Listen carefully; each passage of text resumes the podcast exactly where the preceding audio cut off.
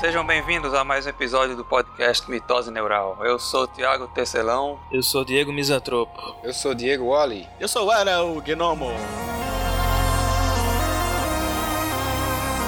Eu tava jogando Killer Instinct tem um modo online, né? Você fica jogando com o pessoal. Comecei a jogar um casal brigando, ó. Porque o Kinect fica ligado, aí tanto de um lado quanto do outro, todo mundo escuta tudo que todo mundo tá falando na, no ambiente. brigando era o marido jogando e a mulher discutindo com ele, né? E ela dizendo, isso é um absurdo, que você é um preguiçoso. Passou a maior parte do tempo aloprando. e ele começou, ah, você é muito chata, pega muito no pé. Beleza, acabou a partida, né? Quando voltou, aí a macumba imperou e foi o mesmo cara de novo. e aí eles continuaram discutindo discutindo. Eu, caralho, eu aviso ou não aviso, né? Aí fiquei calado na minha, né? Terceira partida ainda era ele. Seu, puta caralho. merda. Aí eu falei, pessoal, é, vocês sabem que dá pra ouvir tudo daqui, né? Aí a mulher, isso é uma porra, eu não posso ter discutir mais com meu marido. Eu disse,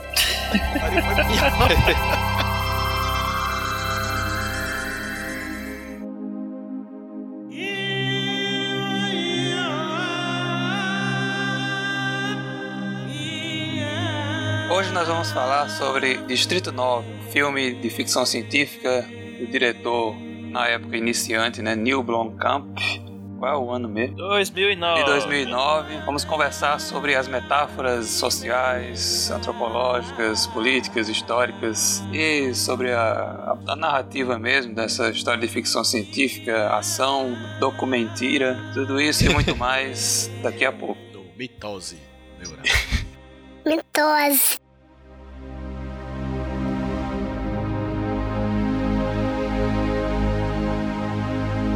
Alguns anos atrás, os aliens fizeram seu primeiro contato com a Terra. Humanos esperavam que a raça fosse hostil e proporcionasse um ataque ao planeta. Nada aconteceu. Ao invés disso, as criaturas pediram asilo, já que são as últimas sobreviventes de seu planeta natal. Mas a coexistência da raça com os humanos não vem sendo fácil até então. E os camarões, como são chamados preconceituosamente, permanecem escondidos em uma área povoada por barracos improvisados na África do Sul, denominada Distrito 9. Lá, são obrigados a viver no ostracismo e proibidos de sair até que os humanos decidam o que fazer com eles.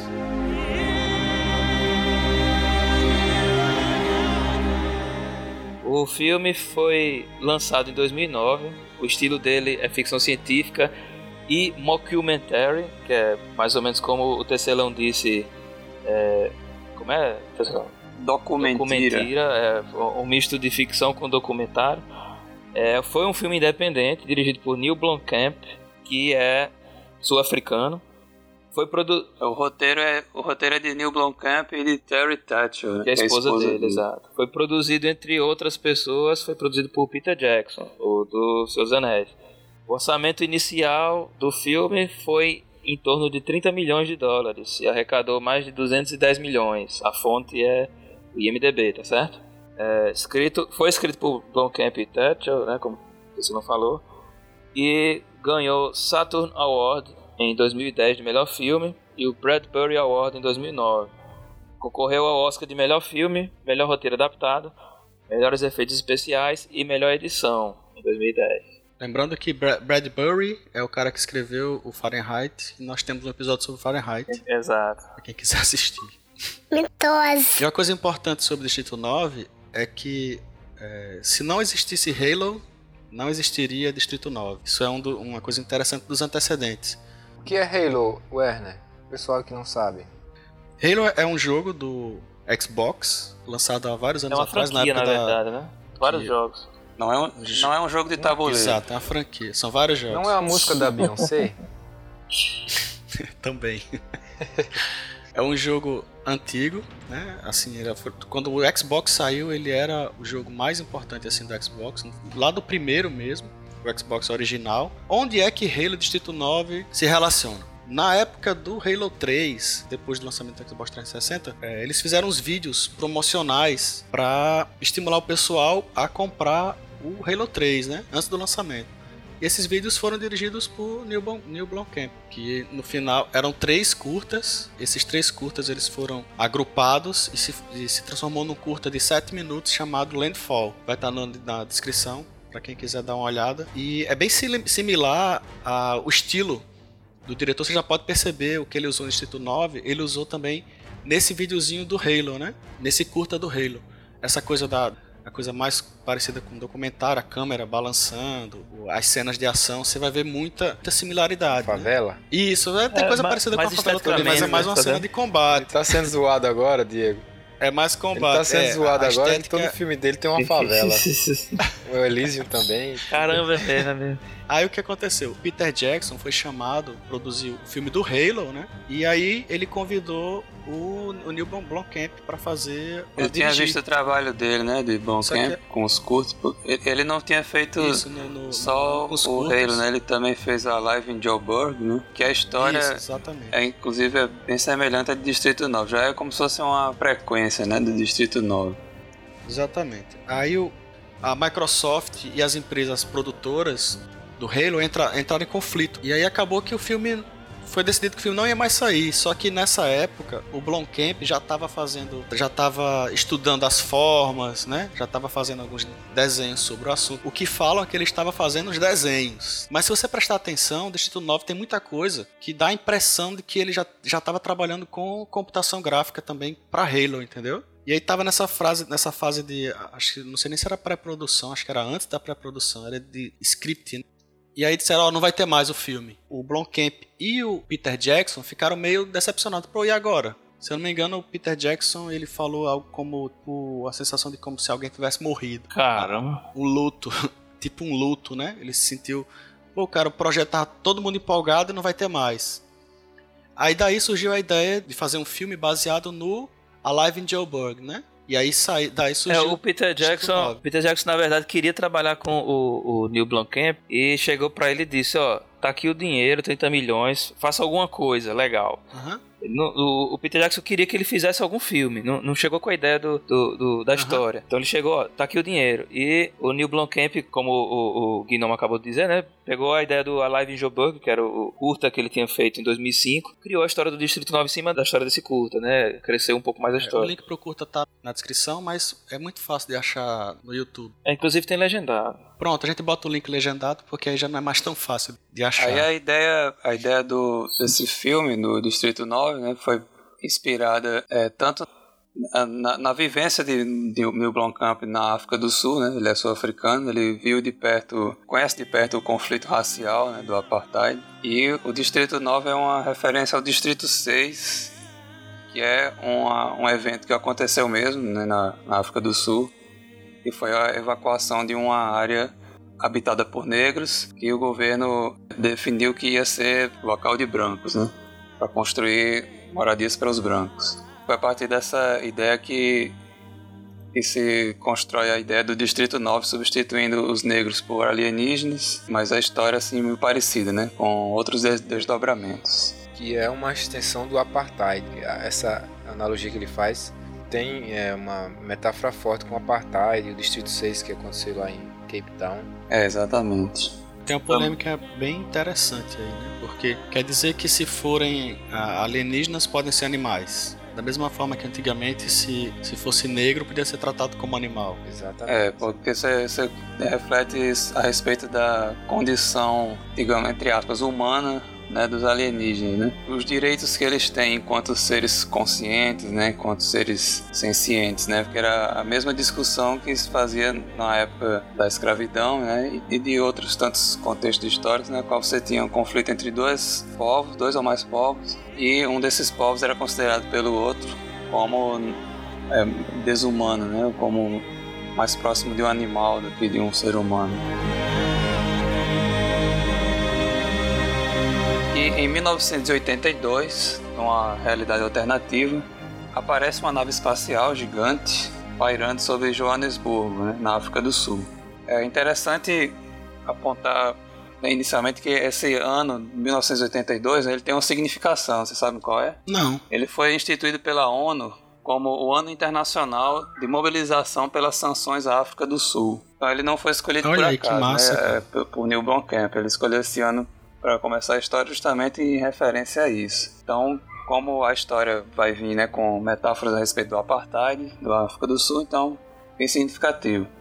Em 1982 aparece essa nave que fica pairando durante algum tempo, né? E fica aquela tensão entre os humanos lá da, da África do Sul, na comunidade internacional, e a, as Forças Armadas resolvem entrar na nave para saber o que tem lá dentro e é, abrem né, a nave e encontram centenas de alienígenas é, desamparados, esfomeados, sem, sem rumo, sem saber o que fazer, né? A nave está ali parada e eles também ninguém entende realmente exatamente o que está acontecendo com esses alienígenas. Só sabem que eles estão ali sem ter para onde ir. E aí resolvem, os humanos resolvem colocá-los numa espécie de acampamento que acaba se tornando uma favela, é ocupada pelos camarões, como eles, os humanos chamam os alienígenas. E eles começam a se multiplicar, a se, a se reproduzir, né, até alcançar a quantia de 1 milhão e 800 mil indivíduos e como nas favelas reais, né, a extrema pobreza e a, a extrema desigualdade entre os favelados e a sociedade do entorno começa a provocar criminalidade, né, começa a provocar é, uma situação de tensão muito grande. E a partir daí desse momento os, as ações humanitárias que haviam abrigado os os alienígenas passam a se tornar na verdade uma intenção de tirá-los de lá porque eles começam a representar um risco para os seres humanos. Já pensou, Tiago, lá, no meio do filme alguém chamasse assim, olha ah. o camarão, aí alguém gritasse assim dos camarões assim, é a essa mãe. Piada, é, essa piada tinha que vir. Eu sabia que ia ser camarão isso. é a mãe. Já, já, tem, já tem coisa para tem coisa para tirar na edição já.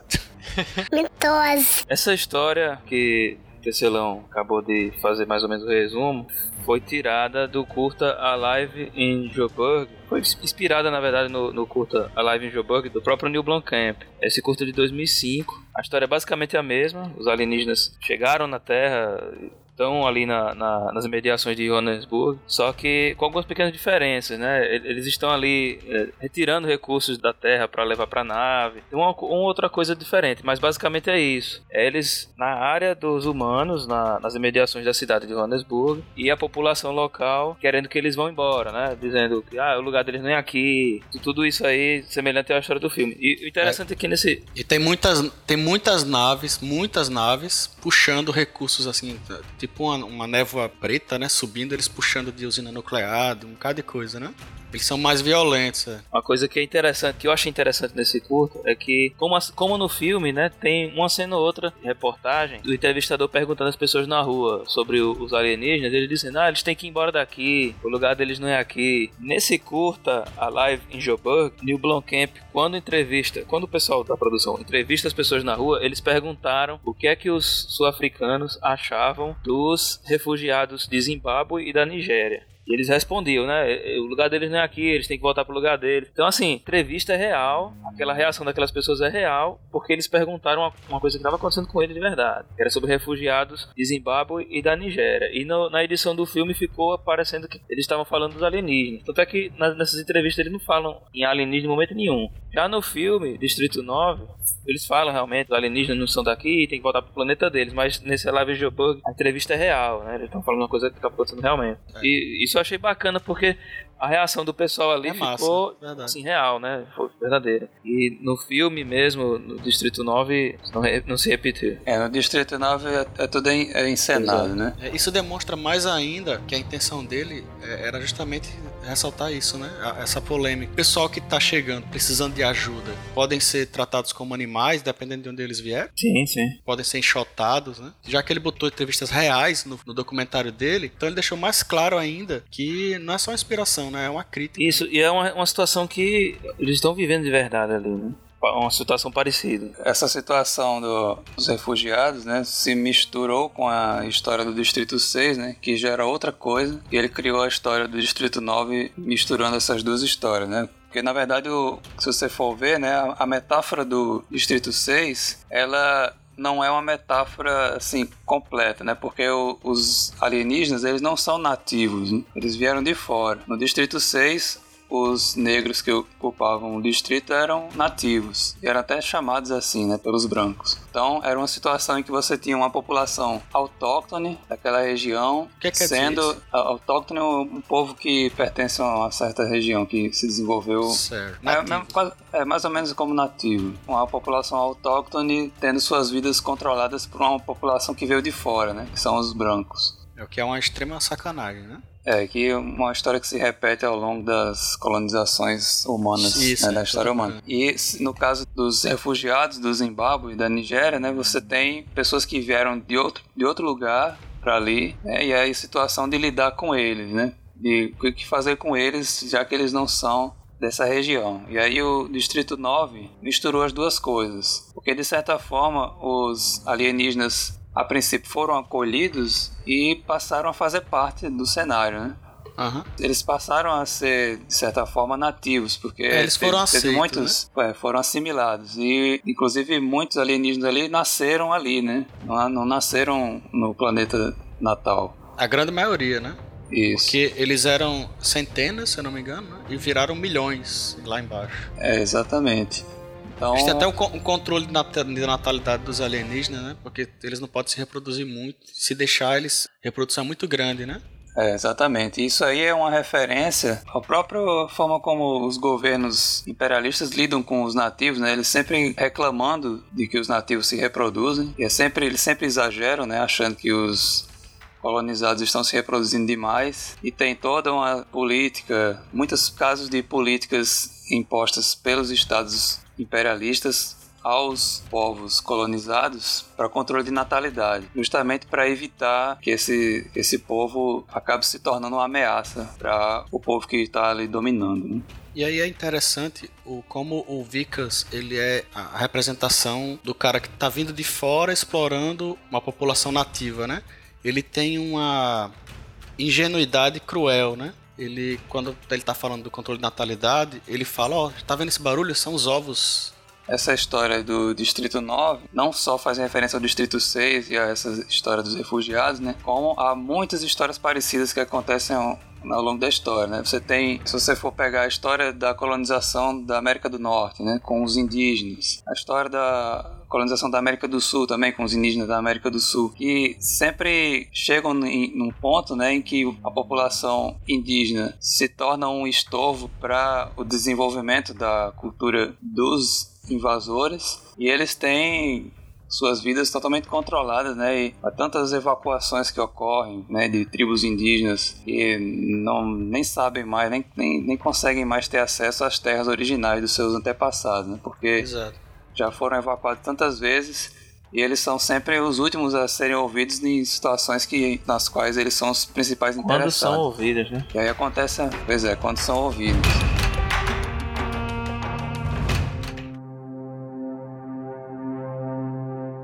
Tem uma coisa interessante aí. Se o filme tratasse de população nativa sendo tratada dessa forma, você não teria dúvida. Você ficaria do lado Exato. dos nativos, né? Mas o interessante é que ele colocou que o pessoal que está passando por isso não são de lá. Então a coisa fica muito mais complexa. E aí, como é que você lidaria com é, esse problema? Exatamente, cara. É, se, se acontecesse realmente, acontecesse com a gente, né? Como é que seria a nossa reação? Né? a, a gente ficaria automaticamente do lado dos alienígenas. Tem uma discussão muito grande. Quando é com... É, isso aí acontece nos, lá nos Estados Unidos acontece é, isso. Quando né? é com humanos, é, vem do México. É, quando é com humanos, mesmo acontecendo lá nos Estados Unidos, no México, tudo bem, vai ter muita gente, caramba, eles são humanos e tal, vamos dar um jeito. Agora quando são alienígenas, né? Tendência da gente é querer que ele não, não tem lugar para eles, eles não vieram em nenhum lugar. O mexicano ainda pode ser levado de volta pro México, não, volta pro seu país, tudo. Mas o alienígena que não tem nem condição de ir embora, né? É, é um negócio realmente complexo. É, mas, o, mas o, o mexicano é, é um alienígena. Não, é, eu tô dizendo assim. Ponto que, que o, tô dizendo assim o, o, mexicano pode voltar pro México, pode ser deportado, sei lá. Mas o alienígena que não tem. A nave nem funciona, não tem nem condição de voltar. O que é que a gente faz com ele? Vai botar onde? Eu lembrei né? do. Vai matar. Eu lembrei do filme Amistade, Mas aí tá... que tem uma, uma semelhança com a história do Distrito 9, que é um navio negreiro que tá vindo pra América do Norte e que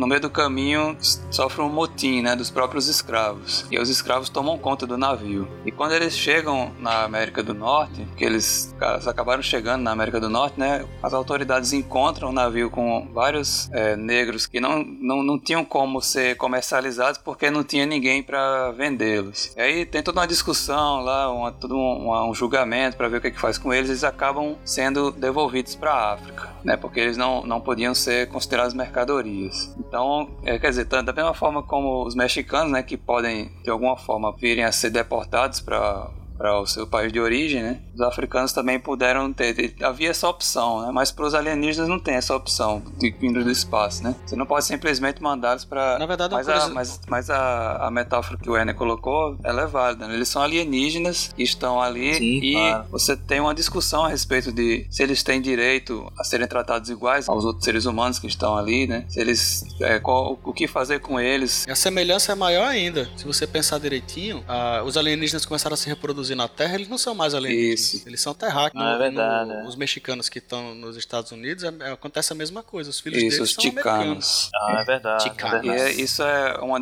uma reflexão interessante que o filme traz, porque quando você começa a ter uma inter-relação entre um povo que veio de fora ao longo de, de alguns anos, você começa a criar uma tradição e uma cultura diferente da cultura de origem daquele povo, mas não deixa de ser, né? Eles não deixam de ser nativos também. Afinal, em qualquer lugar do mundo onde você tem uma população centenária ou milenar, né? Em algum momento eles chegaram ali, né? Não existe em si mesmo assim uma população autóctone ou nativa propriamente dita. Toda a, humanidade saiu de um só lugar, né? Algum lugar da África. E todos os locais depois que foram povoados pelos seres humanos é, existiam antes desses seres humanos chegarem lá. Então os alienígenas estão ali já há algum tempo já estão criando uma laços com outros seres humanos, já estão criando uma relação econômica, cultural, né, de, de trocas. Então é, fica mais complicado nesse, nesse ponto lidar com isso, porque você não tem mais a desculpa de que eles são é, forasteiros. É até É, tem sexual. até a, a relações sexuais né, entre alienígenas e humanos. Eu achei galhofa essa parte, mas depois pensando direitinho, acho que o autor ele teve uma intenção ali de mostrar assim, você que está assistindo, você também considera aquela- aqueles outros seres como bichos. É. Aqueles bichos ali podiam, podiam ser é, outros seres humanos numa outra época e você ter- teria a mesma sensação em relação a eles. Como é que pode é, um branco tá fazendo tendo relações sexuais com um negro e achar isso nojento, como você achou nojento um ser humano ter relações sexuais com um bicho é Exatamente, ele traz. E aí eu acho interessante que a ficção científica vem fazer com que a gente tenha essa sensação, né? De, que de, de outra forma não seria possível. Hoje em dia, poucas pessoas ainda Exatamente. sentem nojo de relações interraciais, né? Ai- Ainda são. Muita, muitas pessoas, a maioria das pessoas já consegue conseguir relativizar isso, a cultura já evoluiu. Mas uma forma da gente sentir aquilo que o pessoal sentia naquela época é trazer um alienígena mesmo, não humano, né? Pra trazer a mesma sensação. Hoje, E outra hoje coisa em dia no interessante. pornô tem até Diz, pode. entre bicho e e humano. Hoje né, em cara? dia, isso é antigo demais. né? É, é antigo. Pois Pois, é. é. Mas antigamente, sei lá, acho que tinha mais nojo. Hoje em dia tem até filme, né? Homem, isso sempre, isso sempre Eu existiu. se Zoofilia é nojo. coisa antiga. É antigo.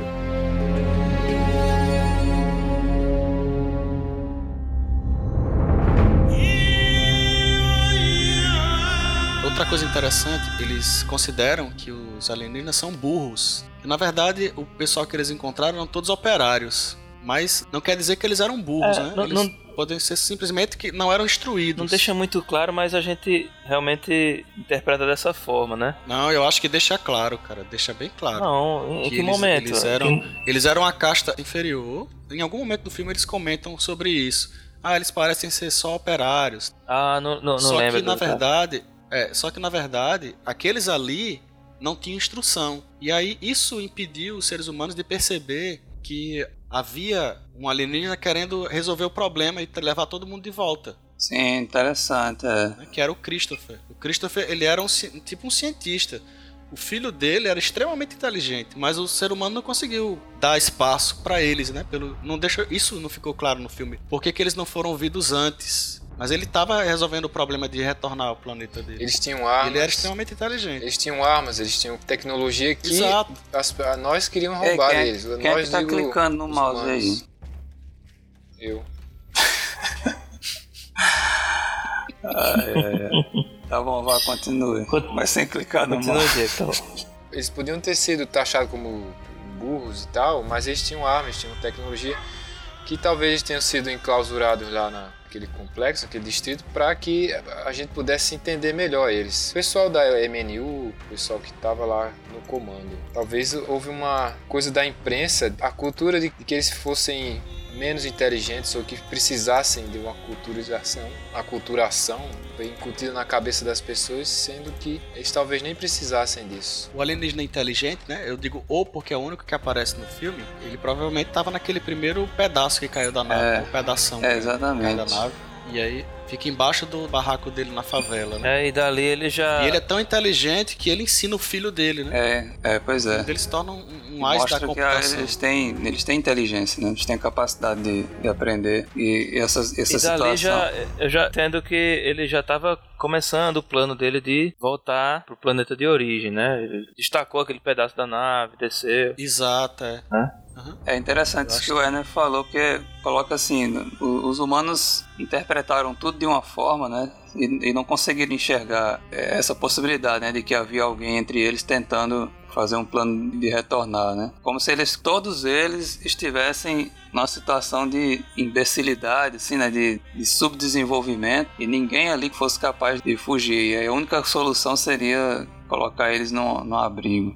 Exato. O alienígena Christopher, ele demonstra inteligência em vários pontos. Diz que o, o Vickers está errado, que pela lei ele não pode Ele- fazer isso. ele lê, né? Prazo de 24 horas. Ele se recusa a assinar, ele lê exatamente. É o Icos até disse, esse cara é um espertinho, vamos ter que tentar uma É, esse, abordagem esse aqui diferente. é esperto. é. é. Tem uma curiosidade da pré-produção do filme. Originalmente, uma das ideias era que na nave viessem duas raças alienígenas. Uma raça dominante e uma raça que seriam escravos. E os escravos eram justamente os, os insetos, né, os insectoides, que são os camarões. E aí no, no final, né, quando foi realmente começou a produção, eles decidiram deixar só uma raça. Pode haver aí né, uma- ainda uma- um resquício dessa ideia original de que essa raça era toda de escravos né, que não tinham conhecimento, grandes conhecimentos tecnológicos, e por isso eles estavam ali sem saber o que fazer, como se a outra raça tivesse morrido. Pode ser que tenha acontecido um motim, né? Mas ficou melhor assim, porque como se fosse gente lá embaixo,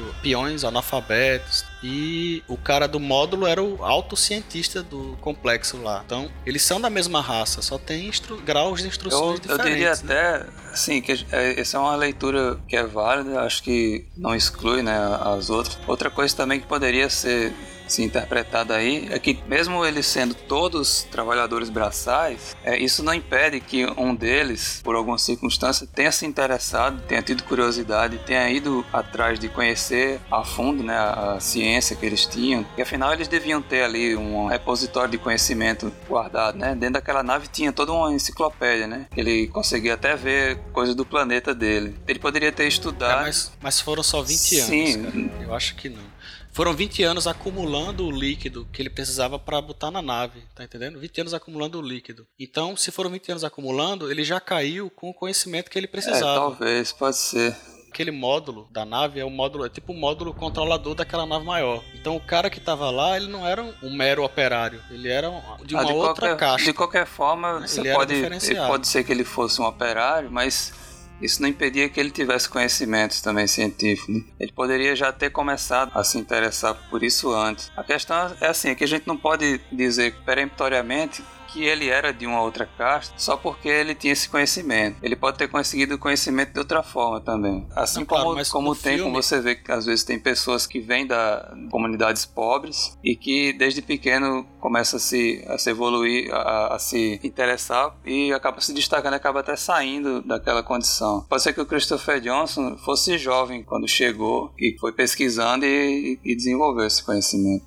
Eu acho muito improvável. Dá a impressão no filme que eles querem passar realmente a informação de que aquele Christopher, ele era diferente dos outros. Ele já tinha um pré-conhecimento que os outros não tinham. Tanto é que ele estava num outro lugar da nave. Ele não estava junto com aquela galera ali passando fome. Ele caiu no módulo separado. Então, aprendeu tudo que ele aprendeu sozinho, não foi em 20 anos. Em 20 anos ele estava recolhendo fluido. Tudo que ele aprendeu ali, ter aprendido sozinho na nave, sei lá. Eu acho que o filme realmente quis passar a informação, tanto é que ele diz, ó, esse aí é inteligente. Tá É, mas ele pode ser que quis só. passar informação. Ele pode ser só um piloto também. O que ele tava fazendo era recolher o líquido Ó, exato, é. pra, pra usar só um como piloto. combustível. Mas fora isso, ele não fez mais nada demais, né? Não, claro. Mas claro, é, exatamente. a, a impressão Ele que ele, é, um a impressão que ele é mais instruído, isso aí re- realmente existe. Mas não tá claro se ele é um cientista, se ele é um engenheiro, se ele é só um piloto. Isso, não, claro, tem né? razão. Ma- Tem Mas, razão. Mas pronto, ele pode ser um piloto. Ele é um piloto, ele é mais instruído que os outros, porque ele é um piloto. O resto da galera era operário. Pronto, essa, essa é interpretação até melhor do que o que eu É, tinha é, pensado. pode ser. é. Piloto, ele, tinha um, ele tinha algum conhecimento especializado. Né? E é o único alienígena que demonstra realmente inteligência e capacidade de argumentação. Quando ele tá recolhendo os fluidos, que tem um alienígena amarelo que mostra um negócio pra ele, aí ele, aí ele dá um tapa assim, derruba, isso não, não serve pra gente, eu já disse que é isso aqui. ele disse Sim, isso é tecnologia humana, não é nossa. Isso é, isso é tecnologia humana, não serve pra gente. O outro é todo pombão. Então realmente demonstra claramente uma diferença, não só de instrução, nesse momento mostra uma diferença de inteligência muito grande. O cara não consegue nem diferenciar o outro, apesar dele ter instruído, ele não consegue nem diferenciar o que é tecnologia deles e o que é tecnologia E a humana. criança, né? como ele já começou a instruir desde cedo, né? Já desenvolveu a inteligência. E já, Exato, já, é. sa- já sabia Isso, identificar já- a tecnologia alienígena. Exato. Isso, exatamente.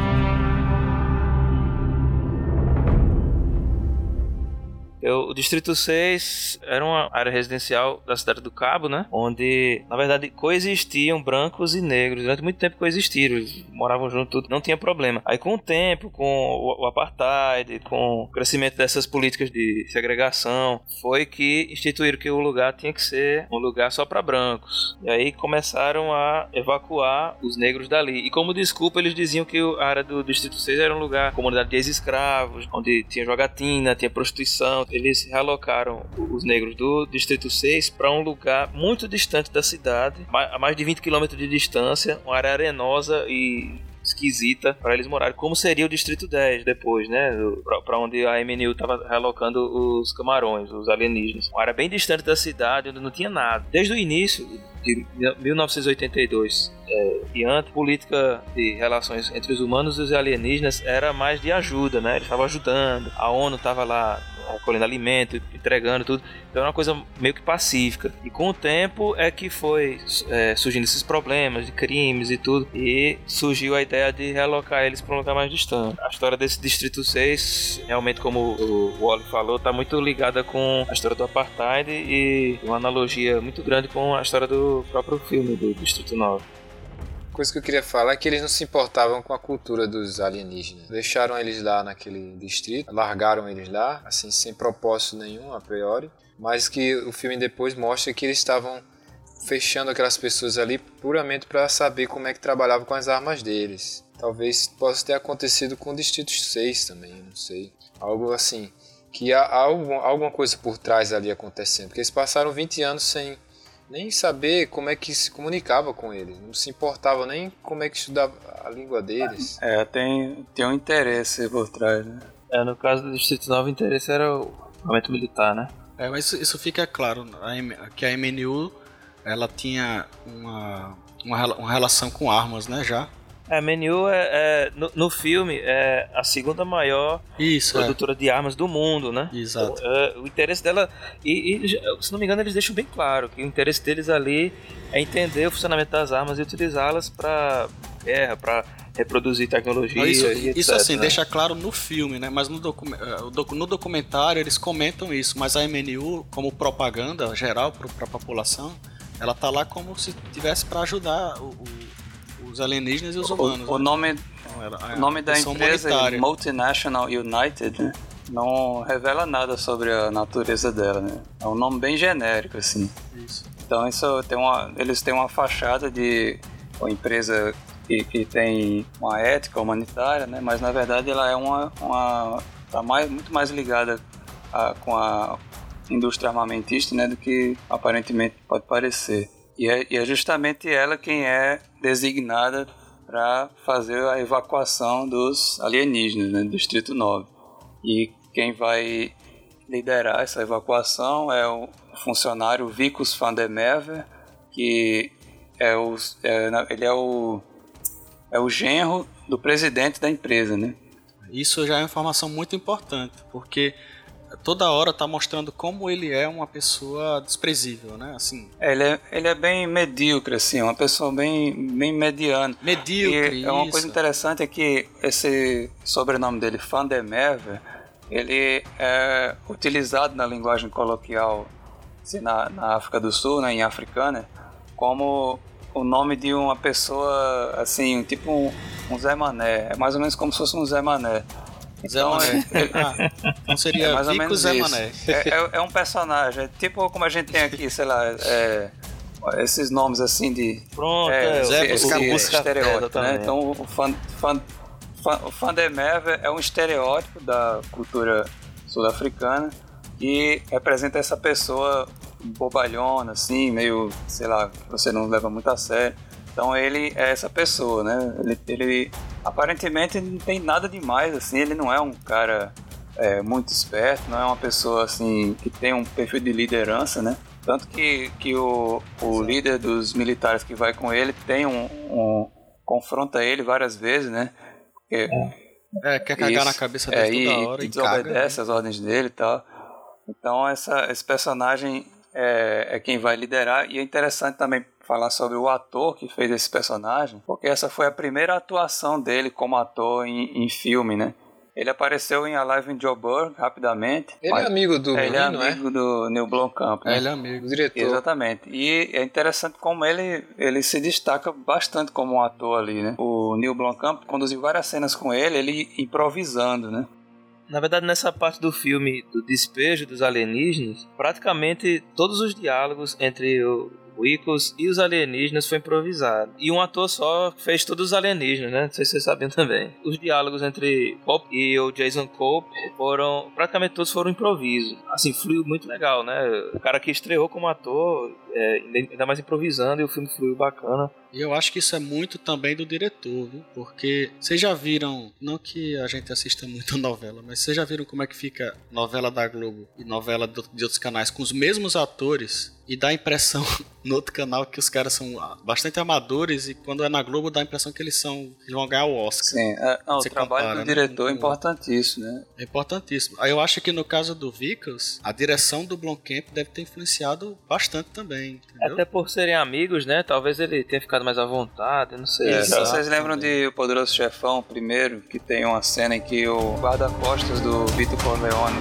vai falar com ele, com o chefe, ele tá ensaiando o que ele vai falar. Ele tá, Sei, do, ele tá do lado de fora da, da sala, ele tá, ele tá falando consigo mesmo como se estivesse ensaiando o que ele vai falar com o chefe. E ali era o ator ensaiando a fala dele. E o diretor mesmo? aproveitou e colocou É. no filme.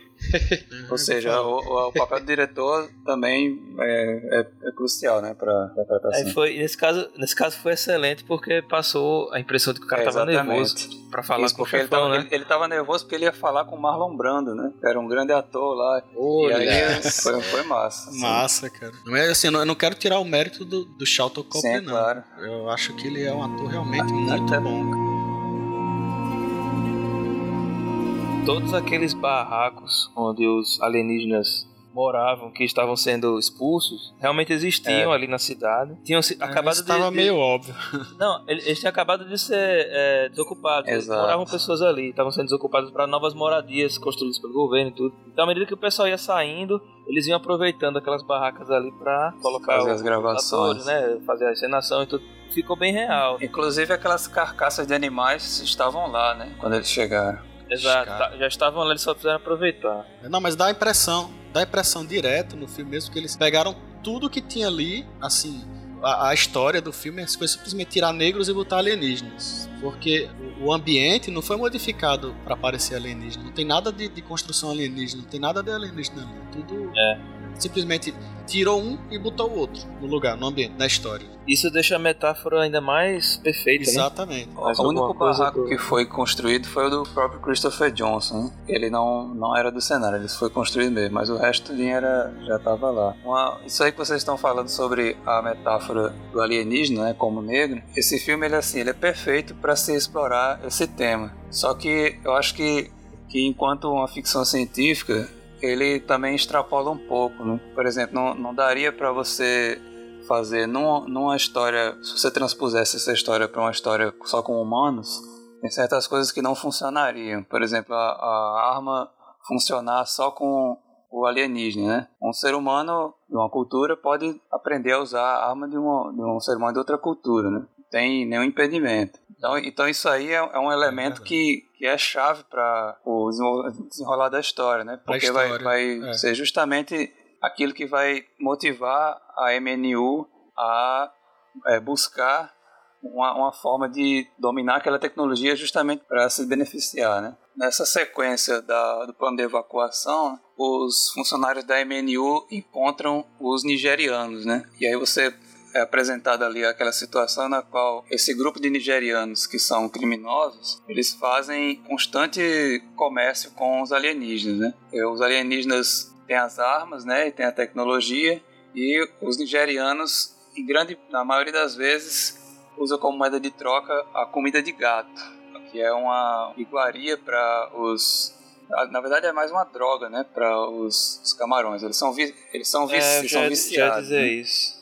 É a heroína Uhum. dos, dos camarões. Engraçado, né? Comida de gato. É O que engraçado. será que tem ali? Comida de gato. Não, é, é- até tem cenas que mostram assim, eles fazendo comércio, os alienígenas chegam com armas bem grandes, potentes, e ó, tá aqui, agora a gente quer mil latas de, de comida de gato. Aí o cara olha, dá aquela risadinha de, não, a gente só dá 100, se quiser. Aí não, tá bom, tá bom, me dê, me dê, me dê essa porra. Eles aceitam, né? Então, realmente são dependentes daquilo, são viciados naquilo. É irracional. Exato, racional. Tem uma curiosidade a respeito desse, dessa comida de gato, porque ela remete a uma prática de pesca de, de um tipo de, de camarão, né? Que eles usam uma comida de gato como isca.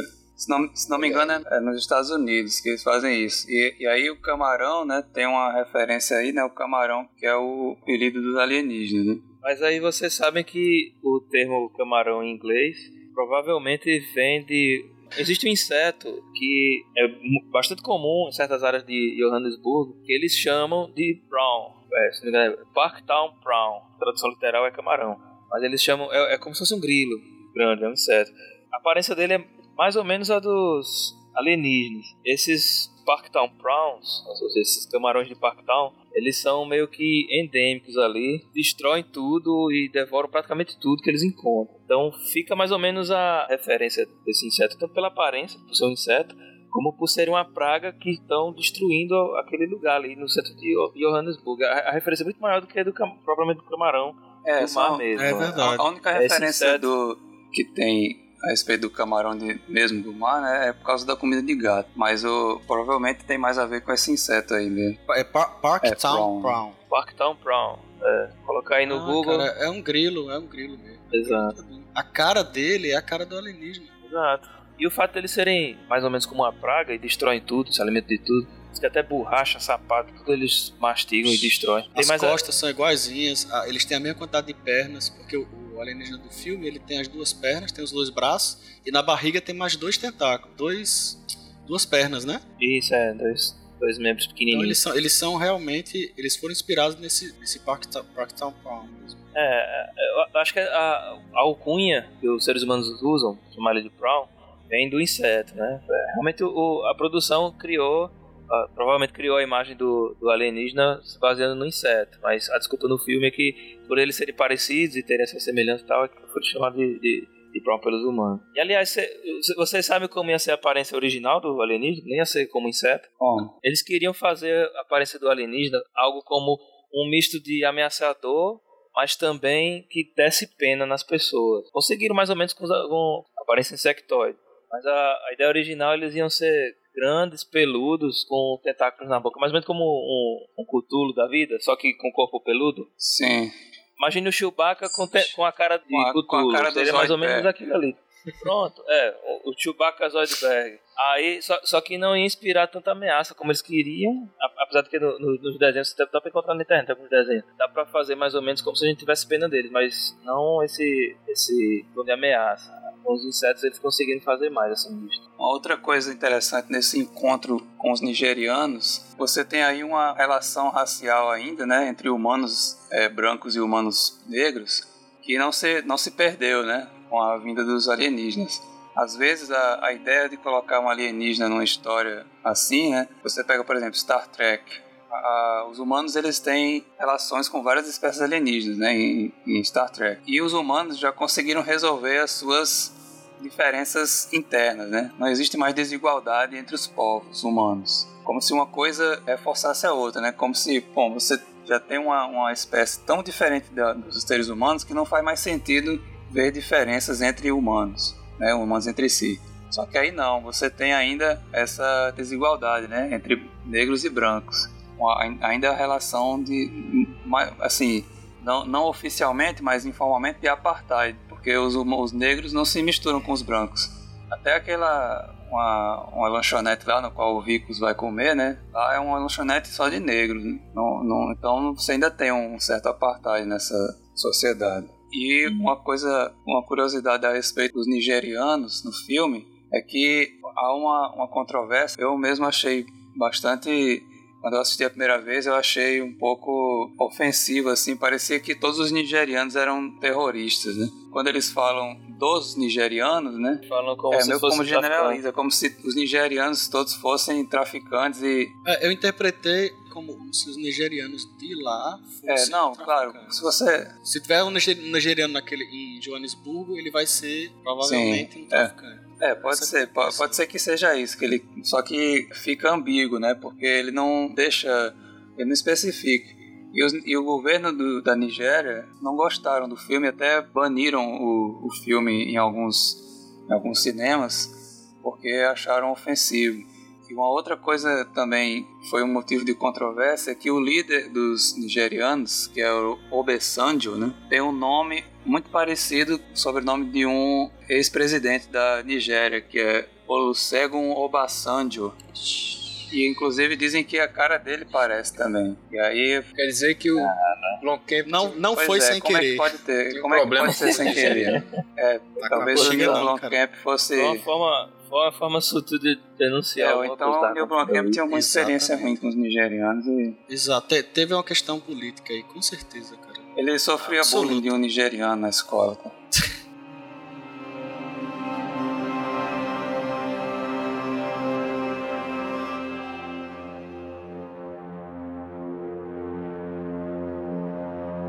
É interessante fazer um parêntese aqui. O filme começa como um documentário. Durante a evolução do filme, ele vai virando um filme de ação. é, né? exatamente. Até certo ponto ele, ele é todo um documentário, né? Ele vai mudando, assim, vai alternando aos poucos. E no final ele deixa Ele de vai ser virando documentário ação. e vira um filme de ação. Exato. Ele para de falar diretamente assim e vira um filme normal de ação. Só no mas bem finalzinho é que aparecem algumas E aí- cenas como se fossem entrevistas, né? Mas, mas Isso, volta, volta ao início, né? Volta como estava no formato inicial. Eu vi que os- nessa fase do documentário, né? Numa das, das cenas do documentário, ele entra na casa do Christopher e vai né, mostrando as coisas que tem lá. Aí ele pega lá o cilindro onde o Christopher estava acumulando o fluido durante 20 anos. Como Chris. sempre, né? Curiosidade humana. Chama de Chris. Chris. Chris, Chris, é Chris. Chris Todo Johnson. mundo odeia o Chris. é C, Aí- CJ, né? É Christ Jesus. Olha. É, tá bom, tá bom.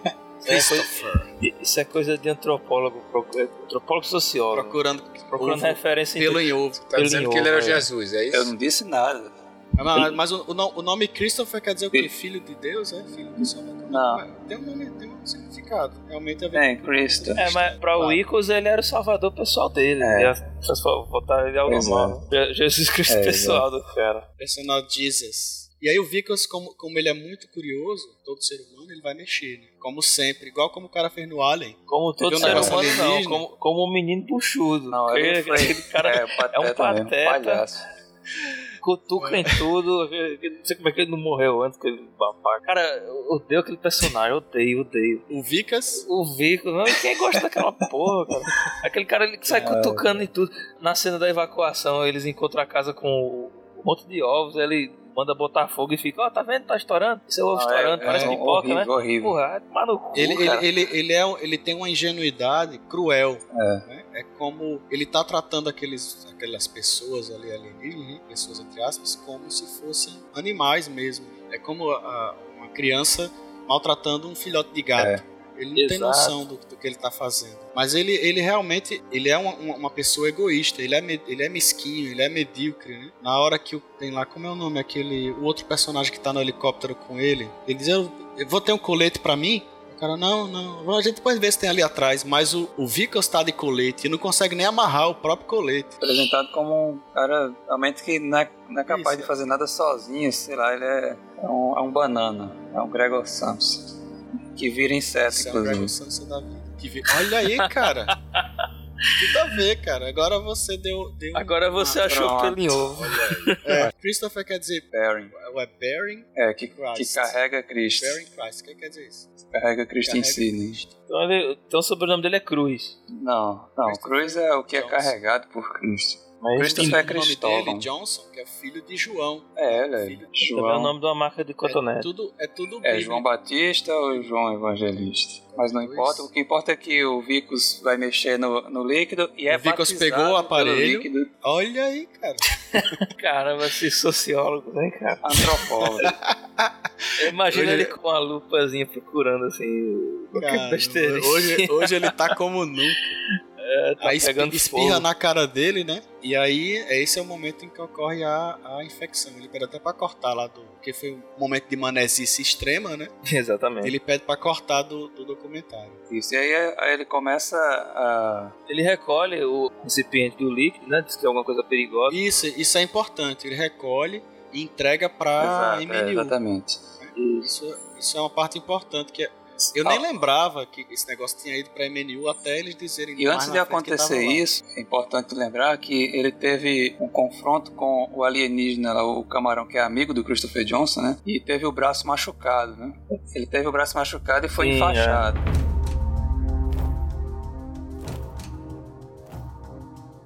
Além do, do recipiente com líquido, ele encontram diversos equipamentos eletrônicos dentro da casa do Christopher e dizem, não, esse cara É. aqui é perigoso, ele deve estar traficando isso, não sei o que, e dizem pra prender o Christopher, né? Só que, o, o, se não me engano, o Christopher foge. Não, ele, tá, ele já tá escondido nessa hora, né? É, É, eu sei que eles encontram, vem aquele equipamento, é, vem, encontram é armas, porque muitas o, armas, o né? no- Christopher no- ele se esconde da- no subterrâneo, né? No, no subsolo, que, onde ele guarda aquela nave, né?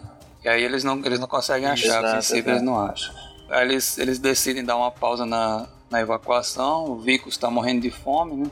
Eles vão para uma lanchonete. O que já po- pode ser uma coisa É, da infecção. Isso, pode ser que o organismo dele Ele precisa de energia. É, porque ao, contra- ao contrário do Alien, que se transformou sem mostrar nada da Tira energia do ar, né? energia, o Vicas é, do medo, do susto, né? Desse óleo. Ele era igual Aliens Monstros S.A. S.A., ele precisava do susto.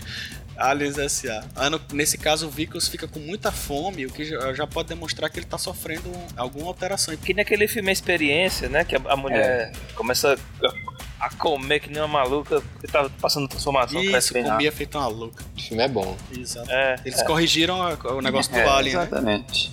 Coincidentemente, É, é o- o, o me- o mesmo cara que fez o visual, O cara que o Werner é fã. Giger, fez o visual do, do- da experiência. E aí ele começa a vo- vomitar preto na comida, né? O interessante é que esse fluido era, era um fluido para servir de combustível. E o mesmo fluido que servia de combustível para a nave começou a provocar eh, esses, esses problemas no, no É. Vickers, né? E é interessante porque isso, isso é mais uma pista da Isso. ficção científica do filme. Porque da mesma forma que as armas precisam que, eh, identificar o DNA de quem está disparando, o fluido que é usado como combustível também é, ele tem alguma coisa de É, orgânico, de genético. Ele, tem, ele deve ter algum componente ali que inclui o DNA dos, é, dos camarões. E aí, de, e aí, de alguma forma, por Perfeito, uma perfeito. reação colateral, né, ele acabou pregnando o, o bicos da- do DNA e modificando o DNA dele, né?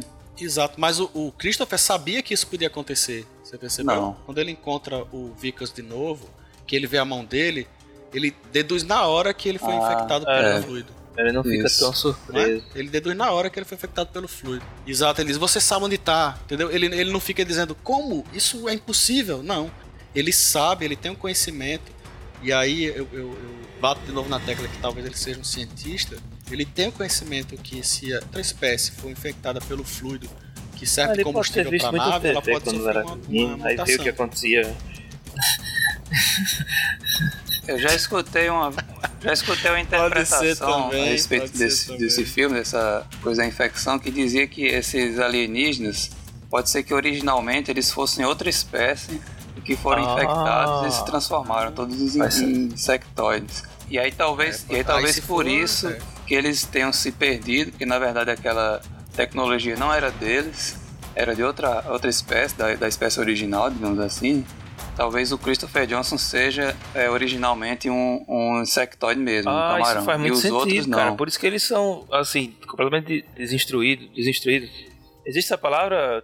Desinstruídos? Diferença Não de existia o inteligência. GT agora. É. Aí a situação do Vickers vai piorando cada Ele vez é, mais. ele é internado. Na internação, né? Descobrem que o braço Isso. dele tá alienígena, né? Aí a galera que não é, não é menino, né? Na hora já dá já arruma um jeito de levar ele pra fazer. Isso é impressionante, né? né? A rapidez como as coisas mudaram, assim.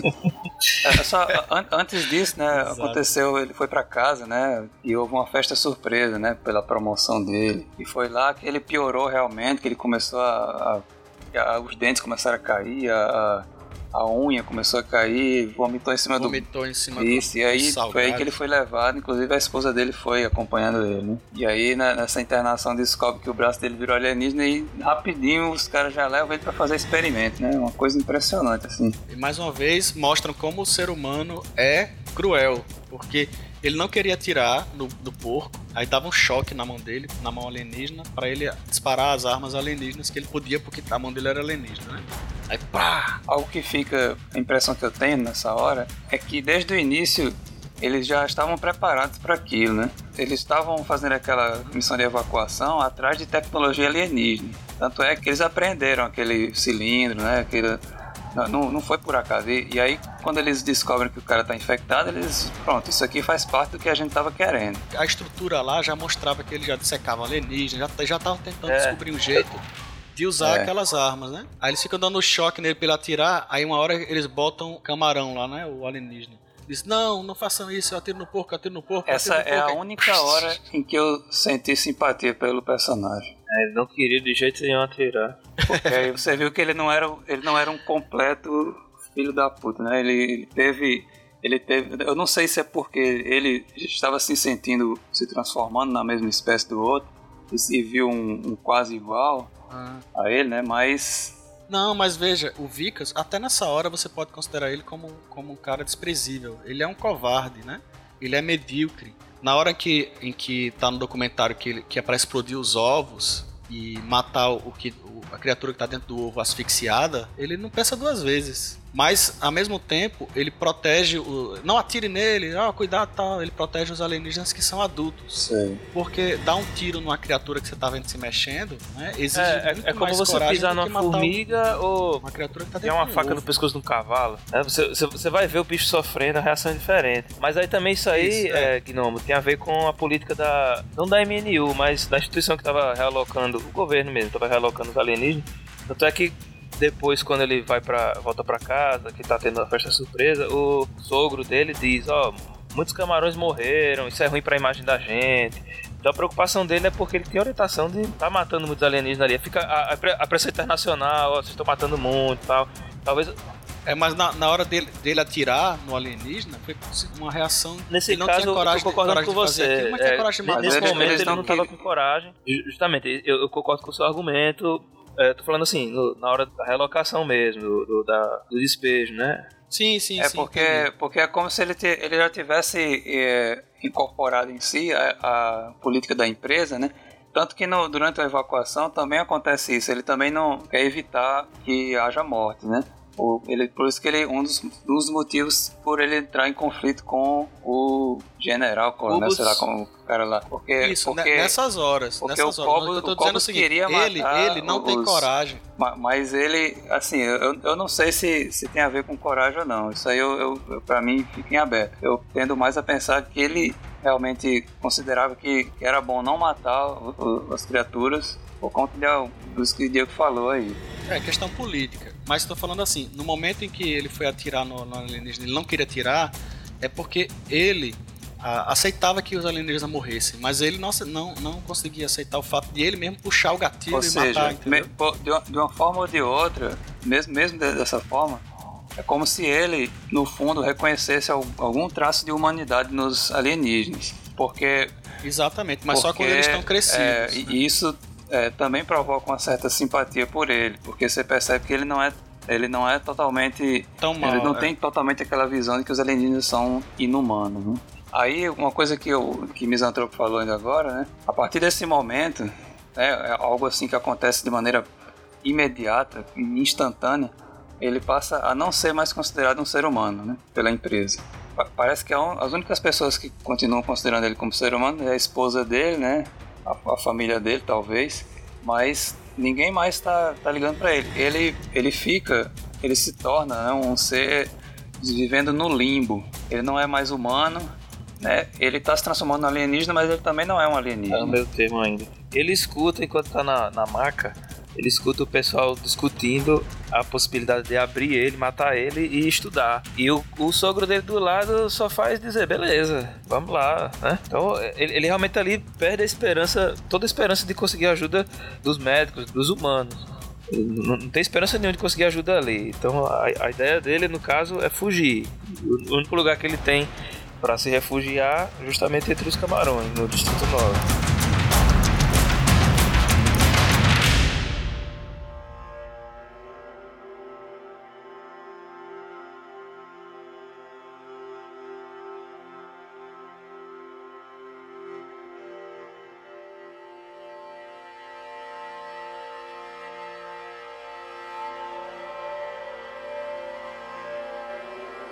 Essa parte do filme é que o Guilherme falou lá atrás, era a parte da ação, né? Que saiu do momento documentário, o docu mentira. Isso é verdade. Nessa hora um começa. filme mesmo, né?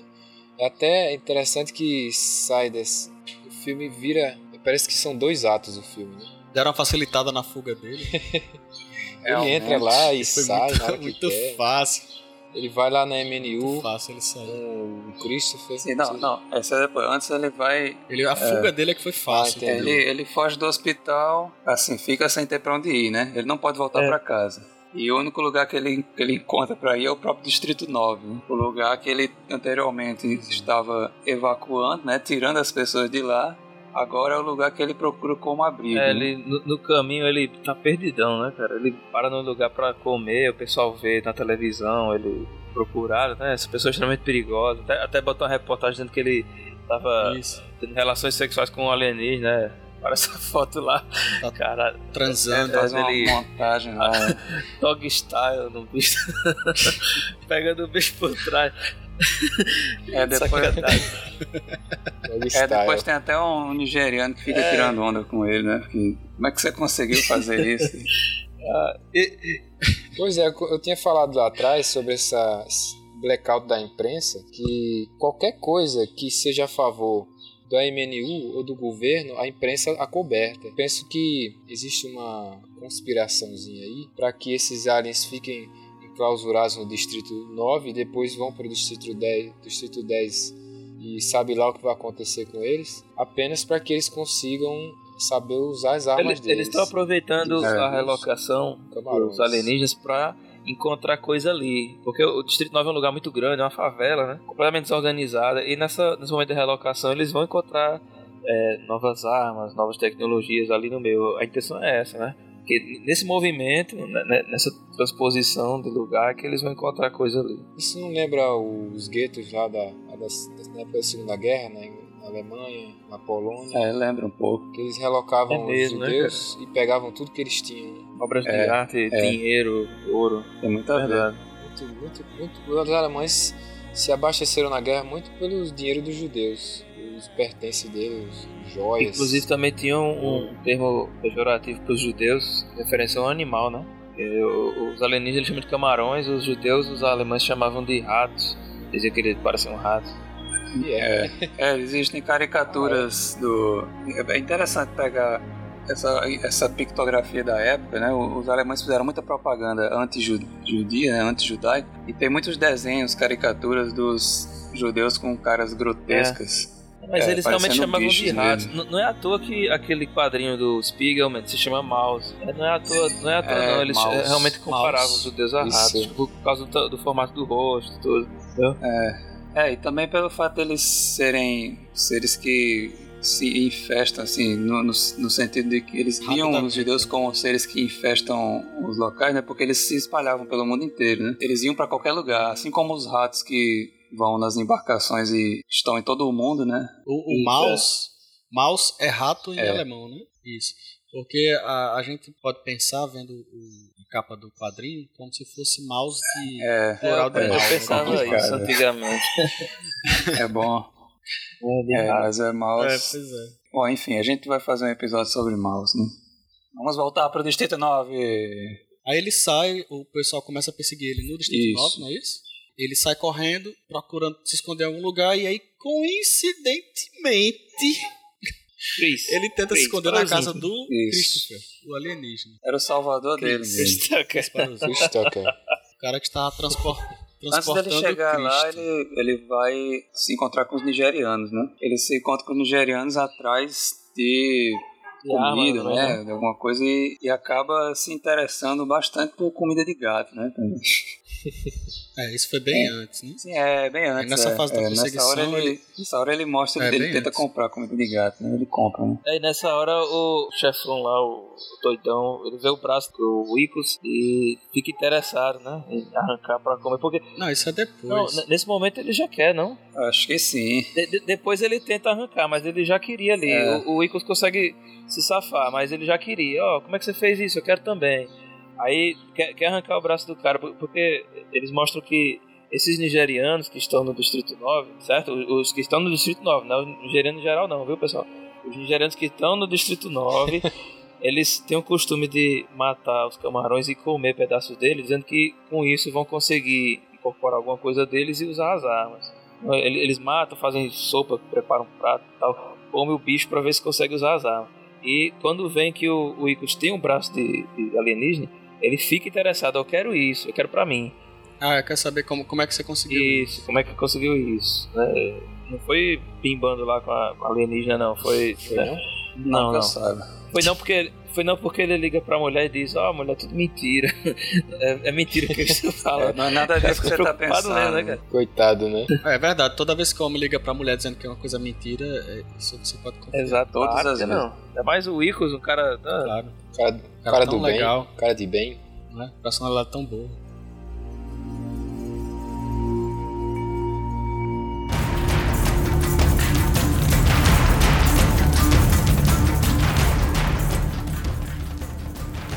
Essa relação do- dos nigerianos com os camarões, né? Como vendo os camarões como seres com propriedades eh, sobrenaturais, né? Bem interessante porque remete a uma noção comum da, de várias culturas de que os povos estrangeiros têm poderes especiais ou são seres de outro mundo. Essa é muito, é muito comum que as interpretações que um povo faz de outro, talvez não hoje em dia nem tanto, mas na antiguidade, na Idade Média, você tinha essa o surgimento de, de seres mitológicos como elfos, anões, eh, centauros. Muitas vezes tem a ver com a visão que um povo tinha do outro como um ser diferente, não humano. É, é como se, se para o nigeriano, os nigerianos da terro- terrorista, né? Não todos os nigerianos, né? os se, é, se, o, se o governo da Nigéria estiver escutando esse podcast, tem- já, vem, já vem claro que a gente não. Os ouvintes da Nigéria, nós amamos vocês, gente. Isso não é assim. É, Pessoal da, da UFRN que é Nigéria. é, Pois é, então, é. para os nigerianos lá, do- liderados pelo Obasanjo, né? Os alienígenas têm são quase como se fossem seres mágicos, né? De, de outro mundo, de outro mundo literalmente, mas como se fosse de um mundo mágico e eles pudessem eh, ter poderes sobrenaturais com ingerindo. E aí, com a relação. Comendo do jeito normal, né? Não do jeito bíblico. É,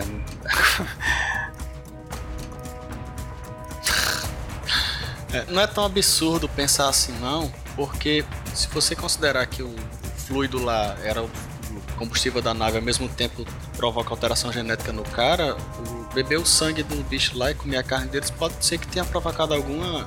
expandindo um pouco o universo.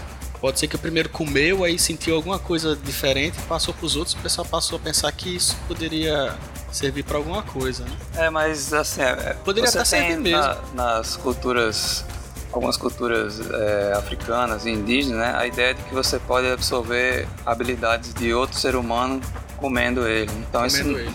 Então É, isso não é Comendo ele, comendo ele no sentido canibal, por favor. Sim, quem não tá pensando em outro sentido, não. Claro. A gente tá, sentidos, né? Você- Isso a aí, gente tá isso aí falando tem outro nome. Nove. Isso aí é transar. É Transar, sexo? Que é isso? Coisa feia. Comer é comer.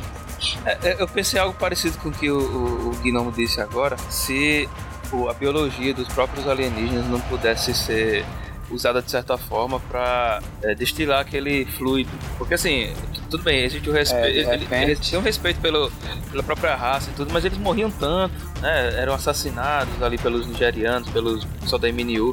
De repente eles podiam. E, e, assim, com o tempo passando também, morriam de fome e tal. De repente o, o Christopher Chris, né? Poderia utilizar o corpo desses alienígenas que morreram para destilar também um pouco daquele líquido para usar como Mas eu combustível. acho que não podia, né? Mas eu acho que o, o- fluido era uma coisa bem específica mesmo. Não dava pra tirar do sangue. Não, é. Talvez até desse, mas ele não tinha tecnologia pra fazer Isso, isso. é, é tudo aquele tira de equipamentos eletrônicos que já possuíam É. fluido e ó, possuíam um fluido, um fluido que era diferente e, e passava por todo aquele processo para gerar aquela gotinha É, preta. e pra ser tão, E- tão pouco líquido em 20 anos, né? Era uma coisa bem específica mesmo. E aquilo ali era só pra fazer aquele módulo voltar pra nave principal. né? Não, não, Chegar perto, na verdade. não. Não era nem pra voltar. Era pra né? voltar. Não era só pra aquela nave subir até a principal, não. Era, era pra usar na nave Isso é o principal. que vocês pensam. Eu acho que É, cara, porque pra que- ele subir eu acho ali, cara, pô, um helicóptero sobe ali, pô. O cara tá 20 anos recolhendo. Que tecnologia é essa, cara? 20 anos É. recolhendo gotinha em gotinha pro bicho subir até ali. Então, mas, mas só pra fazer aquele pedaço de nave voltar pra nave mãe, tá entendendo? Que ele era tipo o módulo. Eu entendo como ali como se fosse a cabine de comando pra a nave mãe poder Tudo, andar. toda especulação. Ele precisava voltar pra especulação. lá. Eu entendi que era, era serviria pra nave mãe funcionar também, não, não só a nave subir ali, tá entendendo? É, não tem como saber. O que a É, não gente sabe tem. mesmo é que Vico estava fugindo, né? E co- co- conseguiu lá comida e tal, e acabou, como o Werner já tinha adiantado, né? Acabou na casa do Christopher Johnson. Por um milagre, assim. Isso, mais uma prova de que Christopher Johnson era um São uma messias. centena de milhares de casas ali. E, e ele foi bater justamente na porta Foi do, instinto. do Chris. Por instinto. Favela que tudo igual às casas. né? É. E aí nessa hora ele pedindo ajuda, ele diz, eu não posso lhe ajudar. Pedindo ajuda, pedindo ajuda, pedindo ajuda. Quando ele vê a mão dele, aí ele diz, você deduz que ele encontrou o cilindro, né? É, o Isso. Christopher Onde tava está? procurando, né? E não achava em canto nenhum. Ele não fala assim não, é. Ele fala assim, ó. Isso, é, exatamente. É o som de uma abóbora sendo fatiada. Sim, é, eles usaram a pólvora pra fazer o som deles falando. Foi mesmo. Foi. Foi, Ah, é? eles ficaram esfregando a inteira de uma abóbora pra gravar o som, né? Ah, legal, cara. Legal. Engraçado porque esse tem alguns idiomas É, africanos. tem, né? é Tem. no meio tem alguns cliques é, que tem. É, é comum a idiomas africanos. No próprio filme tem um, das pessoas lá fala fazendo É, quando eles falam na língua deles. Uhum. E o- os. Africano, Não, africano, africano é, é... não, é outra coisa. Africano é dos, é dos brancos. Mitose. Uma coisa que eu queria falar e vou falar. Fale, Eu fale, falo, fale. Quando os nigerianos estão falando inglês, eu achei muito in- interessante assim o fato deles colocarem legenda em inglês. Né? Você, você americano tá ouvindo é eles falando e vendo a legenda igualzinho que eles estão falando. Mas é E- normal isso. É comum. Pois é. muito comum isso. Não é, então é, é comum. Isso é, é algo, assim, não tem a ver com o tema principal da nossa conversa, mas é interessante que, assim, não é tão difícil a gente entender o que eles estão falando. Eu mesmo entendia e só percebi que tinha legenda depois. Eu, eu- eu geralmente é, vejo os filmes com legenda em inglês, quando é em inglês, né? E assim, isso é comum, até já vi isso, já vi um cineasta baiano uma vez falando sobre um filme que ele fez, o filme se chamava Quilombos da Bahia. Ele entrevistou várias pessoas de vários quilombos no interior da Bahia e eu vi uma apresentação. Ele isso foi lá no INCRA, no INCRA da Bahia, lá que eu tava lá um- um- numa, numa, Missão. numa missão. Eu ia falar missão, mas é. tava numa missão lá no INCRA da Bahia. E ele tava lá apresentando esse filme, né? E aí ele falou, olha, quando eu fui fazer o filme, eu pensei em colocar legenda quando o pessoal tava falando. Porque isso é comum, às vezes o pessoal de outras regiões não entende, né? Só que eu pensei, não, se, se eu não coloco legenda quando uma pessoa lá do sul tá falando, e muitas vezes o pessoal do norte não entende direito o que eles falam, por que, que eu vou colocar legenda no pessoal daqui do nordeste? eles estão falando português também. Aí então não coloca, aí ele não colocou, porque enfim, é português, o pessoal não tá falando outra língua, né? Aí foi, é, aconteceu isso aí nesse filme, né? Que, é, que é, botaram uma legenda. É, é um negócio assim que eu, eu acho que é. Tem muito a ver com preconceito linguístico isso. É, não sei, eu acho assim, o inglês, ele agora, ele é, ele é o idioma de comunicação internacional. Então, qualquer sinal de que o inglês que está sendo falado possa não ser compreendido, aí eles colocam a legenda. Isso não acontece só quando estamos falando de outro é um estrangeiro falando inglês, não. É, Mas é o que o, o que está dizendo é que ele quando escutou entendeu perfeitamente. Não, tá, eu sei, mas estou colocando a legenda mais para comodismo dos americanos. É. Não, pode ser que pode ser que ele tenha compreendido porque ele é brasileiro, tá entendendo? É, Os fonemas ficaram mais fáceis pode de ser isso também. Pode ser isso também. É, o que eu tô querendo dizer é o seguinte, que existem muitos povos diferentes que usam o idioma inglês para comunicação uns com os outros. E aí, em qualquer sinal de que algo possa não ser compreendido, eles botam legenda. Às vezes eles botam legenda quando simplesmente alguém tá falando muito baixo. E você consegue entender, mas eles botam legenda em inglês de todo jeito. Simplesmente É, porque a pessoa aí- tá falando baixo, ou a pessoa tá falando embaixo d'água, ou alguma coisa assim, eles botam a legenda. É, mas, mas, mas isso, isso, né? não, isso é, eu, eu vejo como preconceito porque isso é a partir do ponto de vista dos americanos ou, ou dos ocidentais. Porque se fosse do ponto de vista do, de alguém, por exemplo, esses países africanos em que se fala inglês e que o pessoal não tem contato é, direto com, com o pessoal de outros países que falam inglês, você não, não usa a legenda em, em filmes estrangeiros. que Eles falam de uma forma que o pessoal também tem dificuldade de entender. né? Por que, que usa de um lado para o outro e não usa no contrário? Né? pronúncia britânica e americana é basicamente o padrão. Né? Sim, mas é Eu o, acho que é o padrão, normal. é o padrão é, assim estabelecido pela Não, é, é- é, cara, não, tudo bem, é, a origem realmente é maligna, vamos dizer assim. Mas o padrão está estabelecido. Se o padrão está estabelecido, uma maneira de você continuar promovendo a boa comunicação é botar essas legendas. Eu, Eu acho tô- isso normal. Eu tô entendendo o que o Henrique tá dizendo, é, e tem a ver É, mesmo. se- mas se fosse uma coisa realmente ser levada a sério, a fundo, né? Teria que se colocar legenda em qualquer filme falado em inglês, por Isso, exemplo. mas isso aí já seria levantar a bandeira. Vamos fazer, vamos promover quebra de todo tipo de preconceito. Então vamos, vamos fazer uma promoção, assim, um protesto, né? Ah, Acho que protesto não é a palavra certa não. As pessoas começarem a botar essas legendas como, como uma campanha contra esse tipo de coisa, entendeu? Mas o da forma que está estabelecido tem o seu sentido. É, claro, tem sentido. Não, Não, tô mas dizendo que não que é tem mais- sentido. Você sabe o que é mais interessante?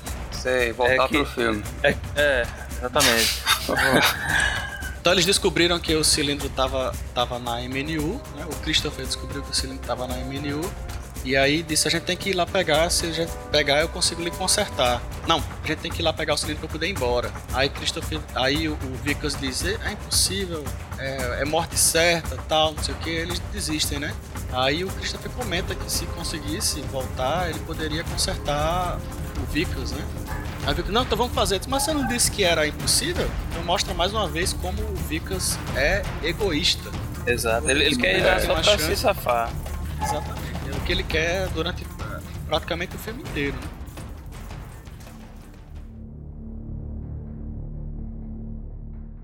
E aí eles decidem planejar uma invasão à MNU. Eles nem sabem onde, onde exatamente vai estar o, o líquido, mas eles decidem invadir, procurar e pegar o líquido ju- justamente para que Chris possa ir pro planeta dele, contanto que conserte o Icos. E aí eles vão atrás de armas. Aí começa realmente a ação, né? O, o, Wally disse que nessa parte mais ou menos começa a ação. É exa- exatamente nesse momento que começa a ação.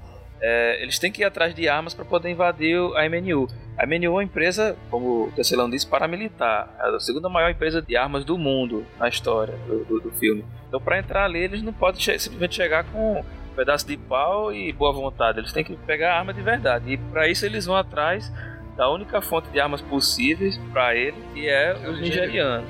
Eles já vinham comprando armas dos alienígenas há muito tempo e os dois já sabem que os dois podem usar aquelas armas. Então, eles vão atrás do Obesanjo para tentar negociar e conseguir alguma coisa. Engraçado que o Vickers vai lá só com a cara e a coragem de ele, É. né? Pra comprar as armas. Eu olhei assim, eu disse, hã? A primeira coisa que eu pensei foi, hã? Como é que pode? É isso mesmo que ele tá fazendo? Coragem demais, cara. Aí ele, ele chegou lá e pede pra comprar as armas. O cara, eu quero é o seu braço. Se lascou. Arranca aí que eu quero essa merda. É, e por, por, por um acaso ele consegue se safar, pegar uma arma do É lado porque e... tem a confusão na hora, ele cai, né? Aí ele cai do lado de uma arma, né? Alienígena. Que E até tava ali solta momento- porque ninguém, ninguém, poderia, ninguém podia usar mesmo. Eu acho que o pessoal que tava lá, ninguém se preocupou, né? É, e até o momento ninguém sabia que ele podia usar a arma. Eles só viram que o cara tinha um braço e queriam é, comer o braço dele pra conseguir também se transformar parcialmente em alienígena e usar as armas.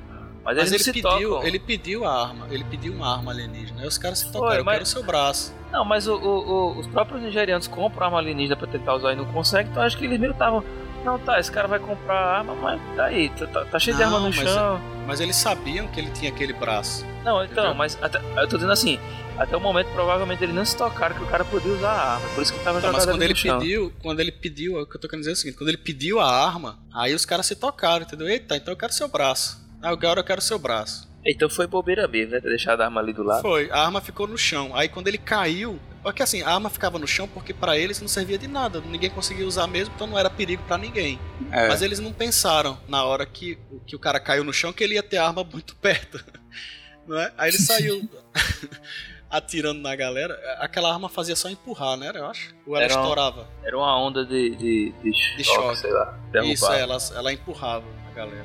né? E aí, no caso, ele roubou as armas do nigeriano, uma pilha de armas, e foram lá pra MNU invadir o complexo. Aí é uma cena mesmo bem de ação mesmo, né? De infiltração, de porradaria, né? De tiroteio. Eles ficam trabalhando lado a lado, né? O Vickers demonstra preocupação até se o cara vai viver ou vai morrer. E na hora não dá a impressão que ele tá sendo egoísta, né? Ele diz, ele fica dizendo, Cristo, Christopher, ba- se abaixa. E quando ele vê os outros alienígenas lá, só as carcaças, né? Essa fica cena, paralisado. essa cena é é massa, assim, porque antes a gente já tinha visto aquele cenário, né? Dos alienígenas mortos. E do ponto de vista dos seres humanos, os alienígenas, assim, não tem, não é não, não tem nenhuma simpatia, né? Você não tem nenhuma. Isso. O próprio É como um espectador. açougue, né? O É, cara entra no açougue e vê ali, porra, comida. É Exato. normal. Exato. O próprio espectador, eu mesmo, assim, assistindo, eu também não senti nada por ver É, aqueles corpos ali. foi Foi comum. irrelevante. É. E no momento em que o alienígena chega e vê, aí você se Fica toca, né? paralisado. é. Você se É, toca, exato. ah, cara, pra- você, imagine se você estivesse vendo um local cheio de cadáveres humanos retalhados, né? Daquele jeito. Cria, cria empatia naquela hora, né? Na hora que ele fica paralisado. Os É. tiros tiro correndo solto e o cara ali, tipo, ah, a minha vida não importa mais, né? É, aí quando o exatamente. Vickers diz, quando o Vickers diz, lembra do seu filho, aí ele se toca, né? Ele acorda, né? É, Seu Lembra filho do- precisa de você. lembre dos vivos, né? Lembre de quem tá vivo. Lamento ele os se mortos toca. depois. Se não fosse o filho dele naquela hora ali, ele, ele- o, o Vickers lembrar do filho do, do Christopher, o Christopher teria continuado parado ali olhando aquelas carcaças, né? É, teria morrido. Agora, interessante é que, é, que o Gnomo tá dizendo, nesse momento a gente entende como se o, o Icos estivesse deixando de ser um egoísta e pensando na, na segurança do colega. Mas no fundo ele tá preocupado em levar o cara vivo ah, pra fora, né? é. Porque depende dele pra voltar ao normal. É, a única coisa que ele quer é isso, é voltar ao normal. Ele só precisa dos Christopher É. pra isso. Ele não, quer- não sabe, não quer saber de mais nada, ele só quer voltar ao normal e o resto que se for. Exato. Mas assim, a fala dele na hora e, e o apelo pelo, pelo que ele lembrasse do filho pareceu um- um- uma coisa sincera, assim, de preocupação, entendeu? É verdade. A maneira é que o verdade. cara atuou, É. tava se transformando em alguém bom naquele momento ali. É, Ele já tava Os se preocupando de maneira genuína, né? Eu entendo que É, na, isso que eu na evolução ética do indivíduo, é normal que os valores mesmo éticos de preocupação e altruísmo com os outros vão surgindo à medida que a pessoa vai se desenvolvendo, né? Assim, você pega uma criança, no início da, da vida de uma, de uma criança, ela é totalmente egoísta, né? Ela não, não, Isso. não tem empatia por outros seres humanos, não tem... E pela necessidade que a viver em sociedade traz para ele, né? E, e da necessidade que ele tem de, de outras pessoas ao redor dele e que outras pessoas têm dele também, aos poucos o sentimento de, de altruísmo vai surgindo, né? Talvez aí você comece a vislumbrar um pouco o- um, um sentimento altruísta no, no Vicus, ainda em- embrionário, né? É, exato. E aí eles continua a confusão, né? Eles com aquelas armas vão atirando no, no- no pessoal e a arma que eles estão agora esfarela o povo, onde o tiro pega esfarela. Não sobra Estoura, nada, né? né? Estoura, todo mundo. explode o cara pra todo lado. É, cara, eu não diria nem que explode, não. Desintegra, assim. Não é uma coisa assim, tipo, entrou e. Não, é, quando bate, vai. Não, Cara- mas sa- sai pedaço pra, pros lados. Isso não, o cara, o cara vira micro pedaços, assim. É, é. É agressivo pra caralho. É uma arma muito, muito pau. Até uma coisa, uma coisa uma- a respeito dessas armas. Assim, tem toda uma tecnologia, né? Tem, tem uma série de armas e equipamentos que foram concebidos né, nesse cenário, alienígenas e tal. E, assim, pra mim, pessoalmente, eu não sei pra vocês, assim, isso não teve muita relevância pra história, assim. É, assim, a história, isso era mais um detalhe, né? É, foi só, Só- pra deixar o filme mais legal. Isso, po- porque assim, o que, o que eu, eu, eu tava vendo umas resenhas, tem um cara, um vídeo lá que eu vi uma resenha, o cara é americano. Isso foi uma coisa que ele destacou como algo assim de muita importância pro filme, pra ele, assim, né? Era- e eu, eu já vi também outras pessoas comentando sobre isso, como se o filme fosse mais uma propaganda de armas do que uma história mesmo com conteúdo. E assim, eu acho que, que para os americanos, que tem uma cultura muito belicista, esse tenha sido um elemento que falou mais alto do que a história do drama do personagem e tal. Será, cara? Eu, eu acho que sim. Assim, pra mim, isso- eu, eu, eu fiquei surpreso com isso, porque eu vi que eles realmente podem tem ter considerado, é, eles podem ter considerado como uma parte importante também, né? Mas Sim. secundária, talvez, né? É, e a gente sei. considera como, como bem menor, né? Porque É, o- pra a mim é história bem que é mais menor, legal do filme. Isso. Porque podia, não, não interessava assim que arma tivesse ali, qual era, Isso, é. como era feito, o que importava mesmo era como aquilo iria servir pra história, né? Eu acho que surpreende quando ele dá o tiro que o cara esfarela. O cara, "Ah, pff", né? É uma coisa que você não tá nem. Não, não, faz diferença mesmo pra história, mas o efeito especial do- da arma, do, que acontece depois que o cara leva o tiro, é realmente impressionante. Escapam, né? De lá, aí vão de volta pra cabana lá do, do Christopher. Tem toda a cena de ação. A MNU está atrás dele, né? Isso. E tem um detalhe interessante aí. O Christopher, ele faz uma bomba, né? Dá uma de MacGyver lá. Ah, é E mesmo. constrói É. uma bomba. É, Aí veja, Caramba, mais é uma. Christopher MacGyver. Christopher MacGyver. Mais uma, uma prova de que ele não era qualquer um, não. Acho que não era só piloto, não. Viu? Ele tinha um conhecimento muito profundo. velho. Era cara um, pegou era um Três gênio. coisinhas juntou e, e- e É. fez uma bomba, cara. Então tá decidido, ele é MacGyver, porque ele, é não é MacGyver. cienti... ele é cientista, ele é piloto, ele é... faz uma arma ali na hora, o cara... Porque o cientista, nem todo cientista vai saber pilotar uma nave. É, Exatamente. o, pilo- o piloto não vai entender de ciência, o, o cara faz uma, uma bomba improvisada com É. Aí ele pergunta, aí ele pergunta pra Vicas. Por onde anda MacGyver, né? A gente já sabe. Ei, tem uma foto circulando de MacGyver com o carro quebrado no meio da rua e o pessoal diz, ah, acabou com a minha infância. O É, ator que fazia. MacGyver Que não consegue consertar o próprio carro. Ah, não. E ele tá gordo olhando pro carro assim, as pessoas ah, acabou minha memória de infância. O MacGyver era foda, né? Eles vão sair, né? Aí o cara, aí o, o Christopher pergunta ao Vickers, e agora como é que a gente sai? Aí ele diz, não, eu disse que eu sabia como entrar, eu não falei que eu sabia como sair, não. Aí ele faz a bomba, joga numa parede lá e que dá exatamente pro estacionamento, né? Onde estão os, os veículos blindados lá. Que pode ter sido uma grande coincidência também. Outra. Mas tudo bem, licença poética. É o Eles escapam destino. no carro. É o destino. escapam no carro, acho que são perseguidos por aquele. O, o Nemesis do, do Vicas, né? É o Cobus. Cobus, aquele cara que é muito legal também. né? São muito gente fina. É um B10, né? Um cara. É o B10 militar. Poço de meiguice. E aí, no, no fim das contas, eles, eles acabam de novo, estão ainda perseguidos, mas estão na casa do Christopher de novo, né? E aí, naquele momento lá, ele disse: E aí, você vai me, me curar? Eu disse: Eu não sabia que as coisas estavam naquele nível. Depois que ele viu as carcaças alienígenas, ele, tipo, mudou de ideia, o, o. Christopher, em relação ao que ele ia fazer, né? Ele disse: Não, primeiro eu vou ajudar meu povo, depois eu vou lhe curar. Aí ele ficou puto. Ficou puto, aí o, o menino já tinha descido pra nave, aí ele dá uma pancada no Christopher, né? É, agora um- uma motivação também pra ele fazer isso é porque o Christopher é, disse que vai precisar de três anos pra arranjar uma cura, né? Exatamente. É, Vai precisar, ele não, vai achava- precisar de três. Não, mas não é pra achar a cura, não. Ele vai precisar Sim. de três anos porque ele vai Assim. primeiro resolver o problema do povo dele. Ah, é. Não, é porque ele tinha. Assim, o Vico estava achando que o Christopher podia criar a cura ali mesmo, né?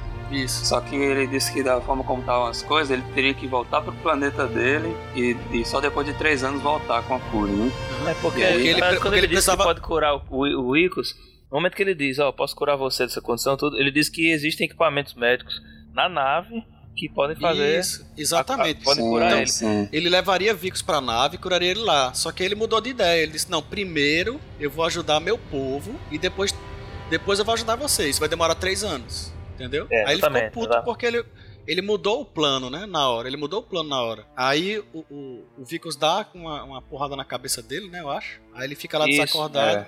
Que aí ele foi, entra na nave. Foi que a foi um Galadice. sinal de burrice. Não, não só de galadice, de burrice, porque o cara que Exato, vai é. curar ele, ele derruba e quer ir embora sozinho. Ele vai dizer o que quando chegar lá? Pô, É, é uma postura bem imediatista, assim, né? Eu não posso ter Exatamente. E agora, tá- então eu não quero, não vou ter. E, não e penso tá a longo prazo. com, com a personalidade do personagem, né? Que é um, Uma criança grande. Exato, é. É um- é- ele é medíocre, ele, ele é tolo, né? Aí o Vicos desce, o, o filho do, do Cristo fica só perguntando: cadê meu pai? Cadê meu pai? Não, depois ele vem. Sei lá, teu pai, diabo. É, deixa, eu- deixa eu te fazer uma, uma digressão a respeito dessa pergunta. Cadê meu pai?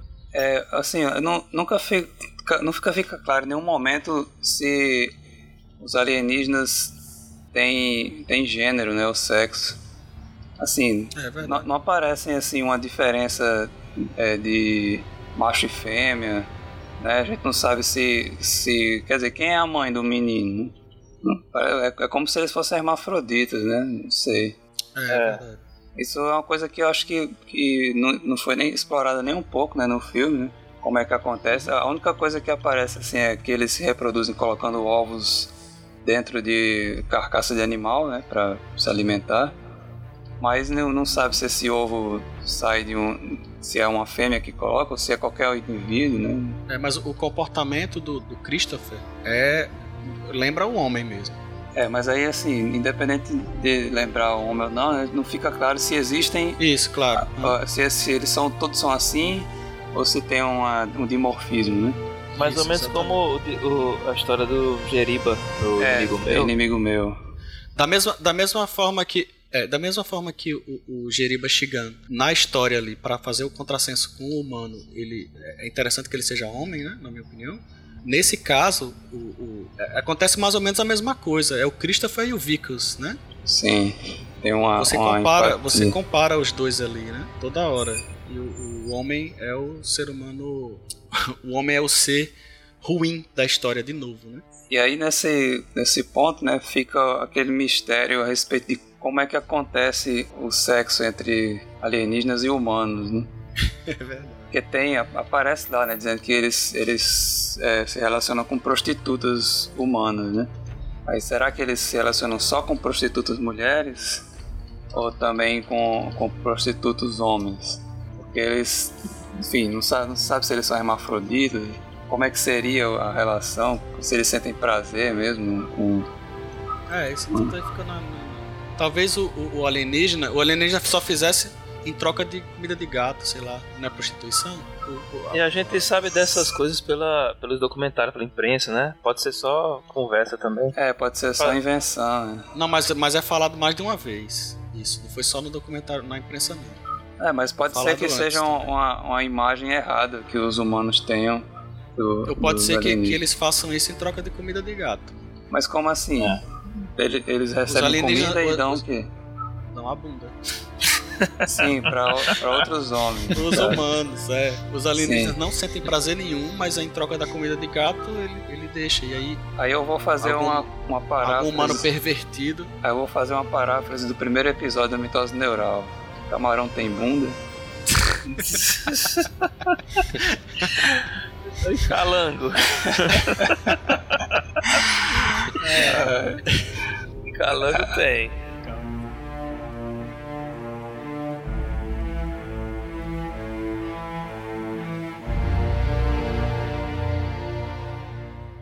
Ele desce na nave, não diz onde tá o pai dele, diz, não, ele vai, ele vem depois.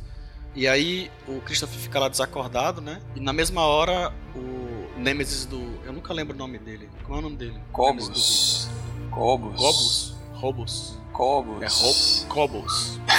É, com Ele chega lá. ele chega lá e, e- e aí começa aquela luta, né? Aí ele, ele consegue pegar o Christopher e levar pra fora, né? Na mesma hora a nave tá subindo, né? Aí eles conseguem escapar de lá e aí ele prende o Christopher na camburão lá. Aí tem uma coisa interessante, na versão que eu vi legendado em português, eles chamavam esses caras de Bop. Nada a ver, cara. Chamavam esses caras de Bop. Chegou o Bop. eu, Bop? Sim, O da Netflix, Interessante. Bop. Netflix, aí eles chamam de Caramba, Bop. nada a ver. É Aí uma hora que vai o na frente. entendimento dos É, brasileiros. mas isso é coisa nova, né? Depois de Tropa de Elite inventaram isso. Isso De, de- de usar isso em filme, né? Aí lá, mais lá na frente eles estão falando onde é que tá o alienígena. Ele tá no caveirão. É, tá certo. É, a tradução tem que ser Aí, assim mesmo. Mas não, cara. O caveirão é um, é um camburão blindado que tem uma caveira em cima. É uma coisa específica do Bop lá do Rio de Janeiro. É, eles tiveram que adaptar, que achar um nome. Não, cham- chamava camburão, ou tá no blindado, né? Que era o normal se usar em filme. Não, ele tá lá no blindado. Então É tá pra no deixar, pra deixar um clima de, de terror, assim. Caveira, É, caveirão. não tem muito valor, não. Aí ele ficou preso nesse. Ele ficou preso nesse Caveira. caveirão, né? A gente no podcast poderia ter chamado de caveirão, mas cara na, na- na legenda oficial do filme chamado de caveirão é isso. É, eu não vou chamar de caveira, não. Se você quiser chamar, Também não. chama. Aí o bicho saiu. A nave saiu voando. Ah, não? e é interessante que essa nave me lembrou muito o Pelicano do Halo, que é um, um- um avião que tem no. Ah, no jogo. cara, tem razão. Né? Parece pra caramba. Parece demais. E até tem umas, um- os propulsores giram, né? Tipo o propulsor. O do Pelicano, os propulsores giram. Nessa nave, ele tem duas partes móveis de um lado do outro que giram também. É muito parecido, a velocidade, a maneira que, que, com, que, com que flutua, entendeu? É muito, muito, muito similar ao do Halo. Né? Então, ou, ou o Blomkamp tava, o Blomkamp já estava tentando assim, mostrar, ó, eu quero fazer Halo. Ou então ele já tinha feito muita coisa para o filme de Halo antes mesmo de estar tudo autorizado para fazer, entendeu? Oficialmente ele estava só escrevendo, né? eles estavam só no script, não tinha feito nada, mas na prática, quando você observa, tem muitas coisas que são parecidas. O próprio alienígena, a- o formato das pernas dele, a maneira que ele caminha, a velocidade com que ele corre. Tem um, um personagem do Halo que usa um, normalmente ele aparece com um escudo de energia que tem um movimento bem, bastante similar a, a esse alienígena. E o, o formato do corpo esguio tal. É, lembra, entendeu? Lembra alguma coisa. Então, quem, quem, quem conhece Halo, que assiste Distrito 9 até o Elysium depois, você vai Sim, tendo aquela ligado. sensação familiar, entendeu? Ah, eu tenho a impressão que eu já vi isso em algum lugar.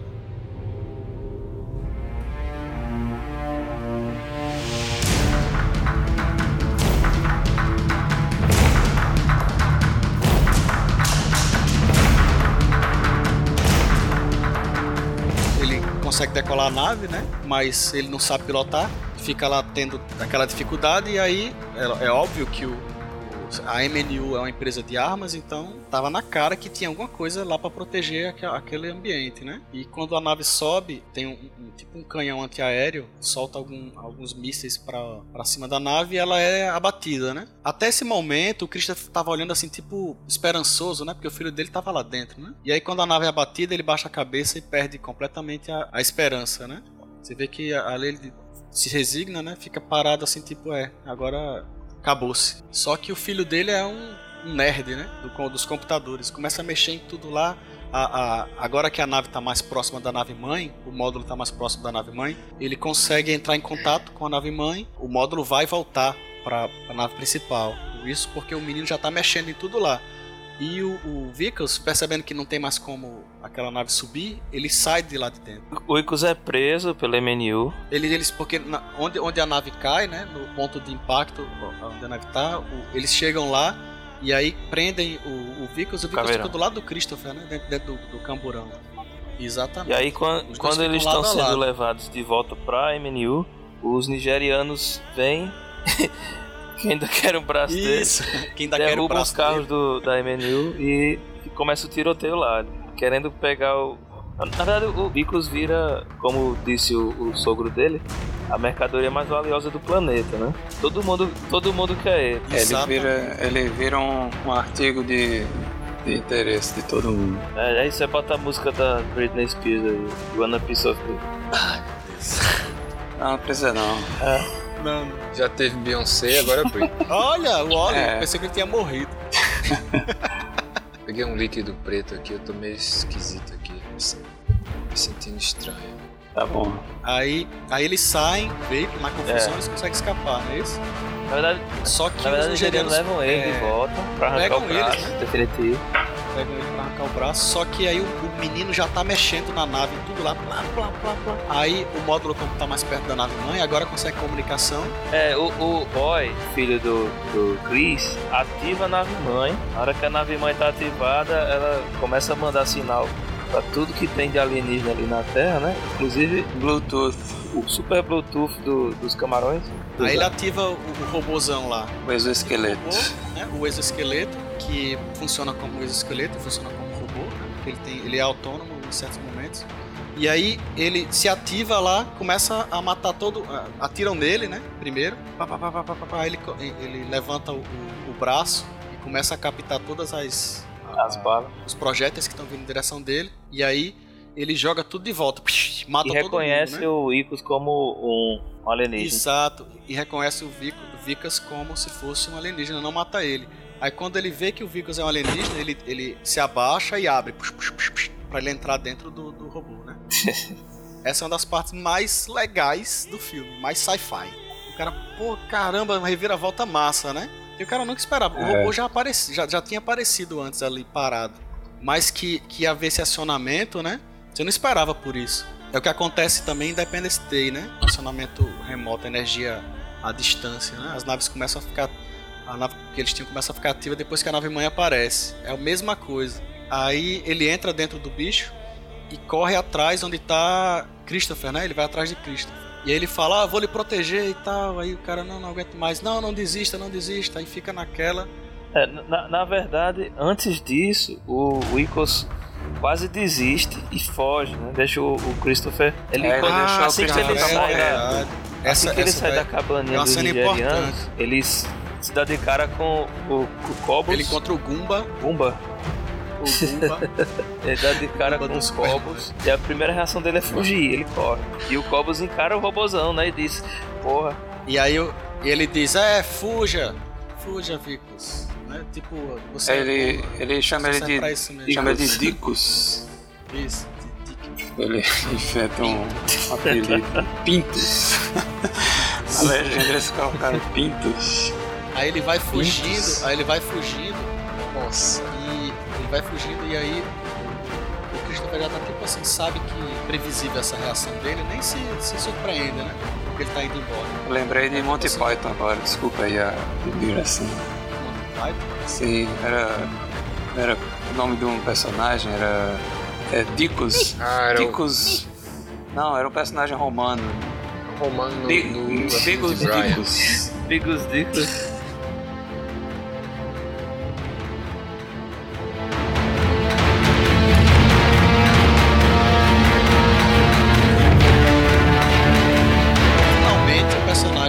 Sofre a redenção. né? Ele resolve voltar e ajudar o cara. Aí a partir desse momento. Ajudar Jesus Cristo. É, a partir desse momento ele começa a ajudar realmente Christopher com boa intenção, né? Dizer, eu vou, eu vou lhe ajudar a chegar lá tal. Ele, ele enfrenta o. Finalmente enfrenta o, o, o Goomba, eu nunca lembro o nome dele. O careca lá. Cobos, Cobos, Cobos, Cobos. Cowboy. Cobos! Cowboy. Cobos! Cowboy. Um cowboy. E o- parece que o Cobos consegue lutar com ele.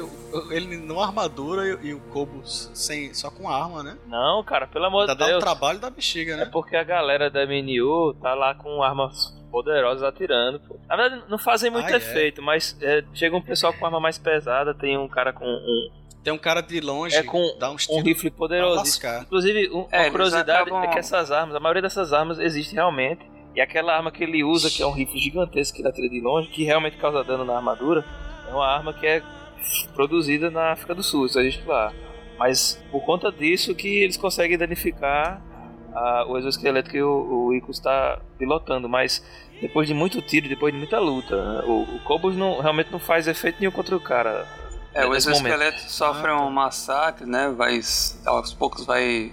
Vai se exaurindo, se né? danificando. Se é. danificando. Chega uma hora que o, o- o visor quebra, ele é obrigado a abrir a tampa da, da- onde fica a cara dele pra ele conseguir continuar olhando, né? É, e acaba que a, a- um tiro, o último tiro, né, do Cobus, desliga totalmente a, a máquina e ela se abre e ele cai, né, de- da máquina.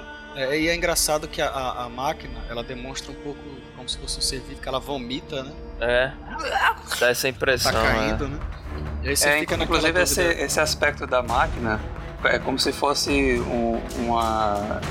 Se não fosse totalmente mecânica, né? Ela tem elementos orgânicos, né? Isso, é. É, pra- é para funcionar precisa do DNA e, e até para ele ativar a máquina ele tem que colocar a mão dentro de um líquido, né? Então tem to- toda essa tecnologia deles tem esses elementos orgânicos, são como cibernéticos. E é engraçado é, esse cuidado que eles tiveram, porque a, a- máquina, mesmo danificada, quando ela cai, ela cai pra trás, né? E isso é importante pra não esmagar quem tá, quem tá dentro, né? Quem acabou de sair de dentro dela. Ela, ela cai, mas ela é feita pra cair pra trás. Eu achei legal, acho que não foi. Acho que foi de propósito. Foi uma coisa assim. Ah, vamos voltar a cair pra trás só pra ficar mais fácil fazer o, o CG aqui, porque o humano vai estar na frente. Mas eu acho que foi de propósito ela cair pra trás. Assim. Foi uma coisa bem, bem pensada, né? E aí quando ele tá lá, aí chega o, o, o Cobos pra matar ele, só que aí acho que os alienígenas viram tudo que o, o Vico estava fazendo pelo Christopher e por eles, né? E aí defende ele naquela hora, né? Ou no mínimo, que, que É. foi como eu entendi a primeira vez, eles reconhecem no Icos uma pessoa, uma pessoa igual a eles, né? Olha, ele é um de nós. É, Aí tem vamos, vamos proteger. Aí secam É, o, o- Pode porque ser o- também. Porque o Vico, de- dessa trajetória, o Vico já estava quase já desistindo de ser humano, né? Que ele não ia voltar mais. Ele só ia voltar quando Isso. o, o Christopher tivesse a cura, depois de três anos. Então, é como se ele já estivesse ajudando um igual a ele, né? E aí os, outros e os outros também reconheceram nele um igual. Tem as duas interpretações, eu, eu- na minha opinião, assim. Porque eu achei legal essa coisa de, tipo, como se os alienígenas estivessem reconhecendo que ele estava ajudando, né? Eu, gostei dessa interpretação. Uhum. Sim, Mas ah, eu é, entendo que, pa- claro. que essa outra faz mais sentido até. Agora, Ah, assim, esse ele, ele não era, ele não era, é, ele não era completamente alienígena e também não era completamente humano. Eles podiam ter matado Sim. ele. É, podia. Aí- É, mas nesse- os alienígenas não, não são burros. Aí eles não sabem, então vem É, ali. tem isso. Não, mas eles não são completamente. É, eles não são. Ah, É, Ele- anima- ele-. Ele, mostrou que estava ajudando um deles, né? Apareceu, e apareceu inclusive operando uma máquina. Isso, e você vê que a quantidade de bicho que avança em cima do outro cara é muito grande. Não precisava, um só podia ter ido lá bater nele. É, eles são Mas muito eles foram lá pra fortes, né? defender eles mesmos. Eles foram- lá pra defender o Vicus, É entendeu? verdade. E avançaram com ferocidade exatamente. em cima do cara. É, é bem marcante o personagem do Cobus, porque ele é um super-homem, né? De certa forma. Ele é, é, é um super fuderoso, Super o cara, vilão. o cara é muito forte, é um líder, tal, e consegue comandar toda aquela estratégia pra derrotar É. o, o Vicus tal. O cara parecia que o cara ia, não ia morrer de jeito nenhum, né? O cara é invencível mesmo. E aí no final ele, Exatamente. ele foi. ele ficou sozinho e o Vicus não tinha como derrotá-lo pessoalmente, mas o fato dele ter se tornado um herói, né? Transformou, transformou a a, situação pra ele. É, exatamente. Os Foi a outros. redenção dele. Antes disso acontecer, o Christopher correu pra. conseguiu chegar na- no módulo. E aí a nave. O módulo não tem mais combustível, mas a nave puxa o módulo de volta, né? É. E aí a missão do, do final do Vicus foi cumprida, né? A nave foi embora. E aí depois dessa parte acontece o, o epílogo, onde o filme volta a ser um documentira. Aparecem outras. De novo, os pe- pessoal falando, né? Aqueles especialistas falando algumas coisas. Entrevistando algumas pessoas que conheciam o Vicus. Ninguém E- sabe onde ele tá. Isso. E finalmente a mulher dele, né? A gente não falou muito dela, mas ela foi bastante importante na- durante a história, Uhum. porque ela era o único contato que ele ainda tinha com a humanidade, né? Ele, ele ficava ligando pra ela o tempo todo e ela né, ainda tinha esperança de encontrar com ele de novo. Depois ela foi convencida pelo pai de que o Vico estava contra eles e tal, não sei o quê. Mas no final ela mostra que ainda tem esperança de encontrá-lo, né?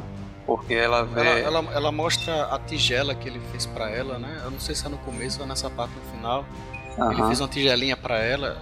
Isso mostra É. assim como ele é mané, né? Que é uma tigela bem mal feita e, e a- a- acima de tudo ela ainda sentou em cima, Sim. mas guardou, apesar de ser uma porcaria Mas- e mas tá nesse- amassada, é, ela mas- ainda guardou, né? Mas aí nesse momento você vê assim o, que ele é um ser humano, né? Que tem alguém que gosta dele, né? Gosta dele. é. apesar de, da gente ver ele como um Palermo, ele ainda é uma pessoa que é importante para alguém, né?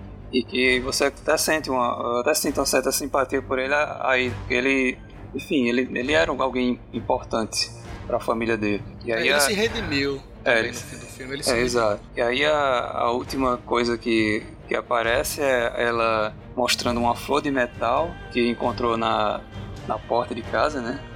E ela diz que acha que é ele quem faz e deixa lá pra ela, né? E aí o pessoal. é, Mas aí no documentário ela disse que o pessoal ficou insistindo com ela que não é. E aí, Sim. tipo, como, como pra, pra deixar no documentário que, assim, pra agradar essas pessoas que estão dizendo que não é, ela disse, é, talvez não seja mesmo. Mas ela, você percebe que ela acredita que é. Sim. É, ela No, no fundo, ela, ela acredita que é ele. E todo Exato. mundo diz que ele tá Mas aí morto. no documentário- Não, ele tá morto. Na verdade, ele tá morto. Pode ser ele. E, e eu achei legal, porque no documentário ela, ela, ela chega a falar, é, talvez não seja dele, mas você percebe que ela não tá querendo dizer aquilo, né? É. Como se fosse Sim. uma pessoa falando pra um documentário mesmo. né? É. Ela acabou sendo manipulada por todo mundo ali, né? Isso. Pra- porque como ela era um elemento que ligava o Vicus ao, ao resto das pessoas humanas, então eh, as pessoas que estavam ali interessadas em, em explorar o, o Vicus, né, e que depois execraram totalmente o Vicus, tentaram, fizeram com que ela pensasse, ou pelo menos tentaram convencer ela, né, de que ele não tinha mais salvação. Isso. Mas, mas ela ainda, no fundo, ainda acredita nele. Cena final é ele totalmente transformado em, em camarão, pega uma florzinha lá que ele criou, totalmente triste, forever alone, né, sem esperança, sem nada. Agora aquele pessoal. Aí quando termina a Ah, cena, ele- toca ele- aquela música.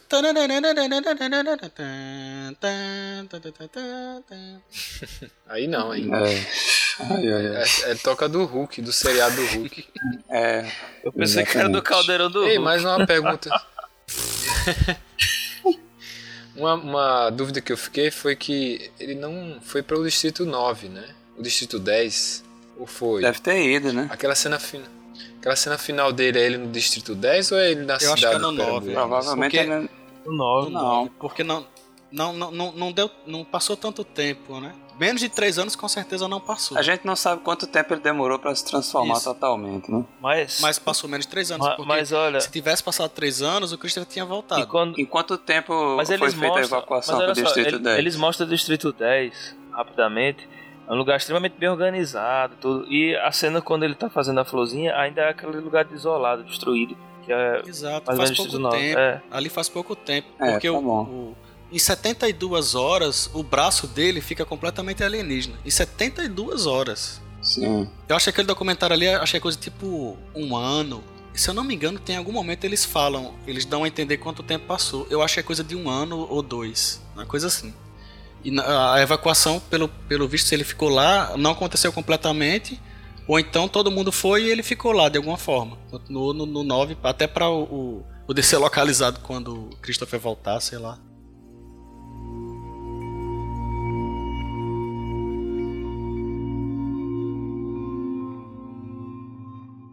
Esse filme, ele tem a trajetória do Vicus, tem algumas coisas que lembram um pouco a história do Robocop. porque Ele é um, um funcionário de uma empresa que trabalha com empresa privada, né, que trabalha com armamentos, com coisas militares, e ele de certa forma se torna um experimento dessa empresa, né, pra- é, e acaba se voltando contra a empresa. É, assim, ele, ele vira um híbrido, né? Da mesma forma que o Robocop é um híbrido de homem e máquina, ele se tornou um híbrido de ser humano e alienígena. né? E assim, a, relação dele tem, tem essa, essa coisa da, da máquina, da organização pegando o indivíduo e o transformando num objeto, né? De- Desumanizando ele e, e- trans- É- é- transformando é ele um, numa é um elemento, né, da é, história. É, eu não tô falando que a história é, é análoga, assim. Tem, é, a história tem uma trajetória bem diferente, mas isso é um- uma coisa que você pegando isso, né, trazendo o Robocop, ajuda um pouco a entender essa, esse aspecto do filme como essa história de uma organização que desumaniza os indivíduos que fazem parte dessa organização, né? Ele se torna uma insignificante para ela, a não ser no, no sentido de que ele é uma, uma mercadoria, um objeto. E esse filme não passa no teste Bechdel. Teste, teste, Teste Bechdel. o teste Bechdel, é, para quem não sabe, né, é um, foi criado por uma cartunista americana, né? É, o nome dela é, é Bestel. Alison Bestel é uma cartunista norte-americana. Né? Ela fez um, ela inventou um tal do teste Bestel que servia para medir a importância das personagens femininas nas histórias, seja de filmes, de cartoons, de, de histórias em quadrinhos, etc. Assim é bem é bem interessante porque ela mostra realmente como a, a as narrativas né, na nossa cultura estão muito focadas nos homens e muito pouca representatividade das mulheres. Né? Então ele, você faz assim, você pega a obra e se faz três perguntas. Essa obra tem duas personagens, no mínimo, femininas que têm nome. Aí depois, se, se tem, elas se conversam entre si em algum momento da história. E três, se elas conversam entre si, elas conversam sobre algo que não seja um homem. Esse filme ele não passa nem no primeiro, né? Nenhuma das três. É, ele, ele não passa nem no primeiro. Só tem uma mulher com o nome. Senão, eu não sei, eu não lembro se aparece o nome da mãe do Vicos. Eu acho que aparece só a mãe do Vico. Né? É, acho que é. Ele só, praticamente só tem a esposa mesmo. Então, assim, é o filme E ela tem nome, mas não, não tem sobrenome. Ela tem o sobrenome do marido, né? É. Ela é uma fã da Marvel também. Isso. Pois é, eu gosto muito desse filme, mas ele não passou no teste de teste.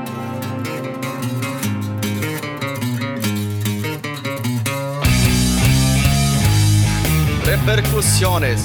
Una, una repercusión importante uh, que não, nem, nem tanto, nem tão importante. Houve um prêmio e na, na entrega do melhor álbum de pop africano, Vikas van der Merwe, o ator, Charlton Copley, ele tenta rastrear Charlize Theron em Hollywood para ajudar a apresentar o prêmio. Porque Charlize Theron, para quem não sabe, também é africana, né? Então Vikas, o, o, o ator fazendo o personagem de Vikas, tenta rastrear a Charlize Theron para apresentar o, o, prêmio de melhor álbum pop africano. Hum, legal. Repercussione 2.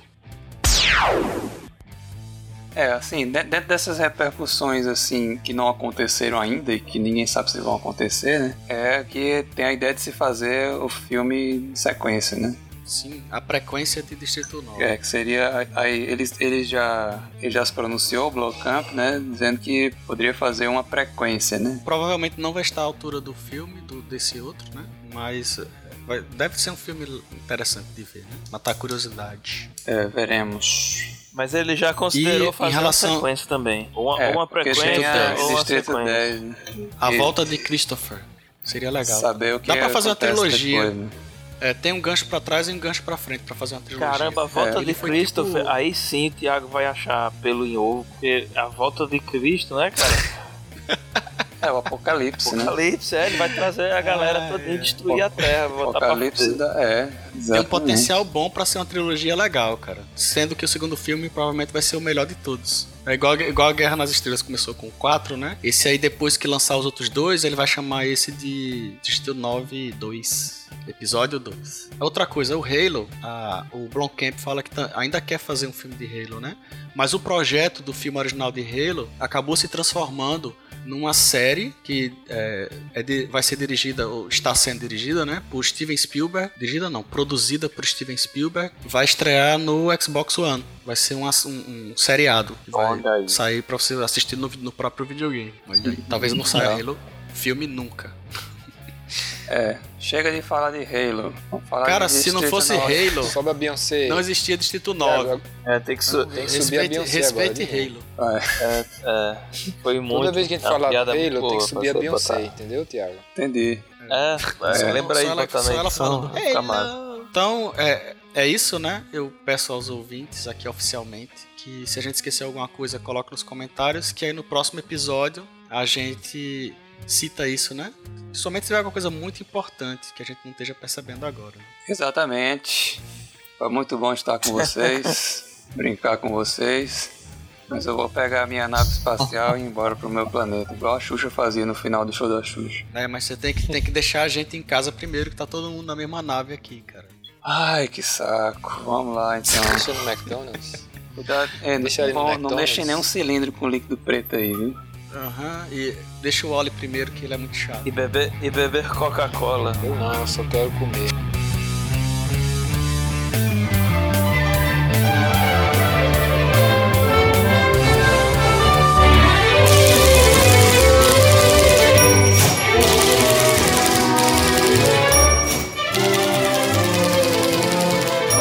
mitoses dos ouvintes do episódio 9, O Labirinto do Fauno. Eu sou o Tiago Tecelão. Eu sou Diego Misantropo. Eu sou o é, né? O Gnomo. O que são as mitoses dos ouvintes? As mitoses dos ouvintes são as contribuições dos ouvintes relativos ao tema do episódio anterior. Normalmente é só o episódio anterior, mas pode ser de qualquer episódio passado do Mitose Neural. E como as mitoses dos ouvintes chegam até nós? As mitoses dos ouvintes chegam até nós através do Twitter, Arroba mitose neural.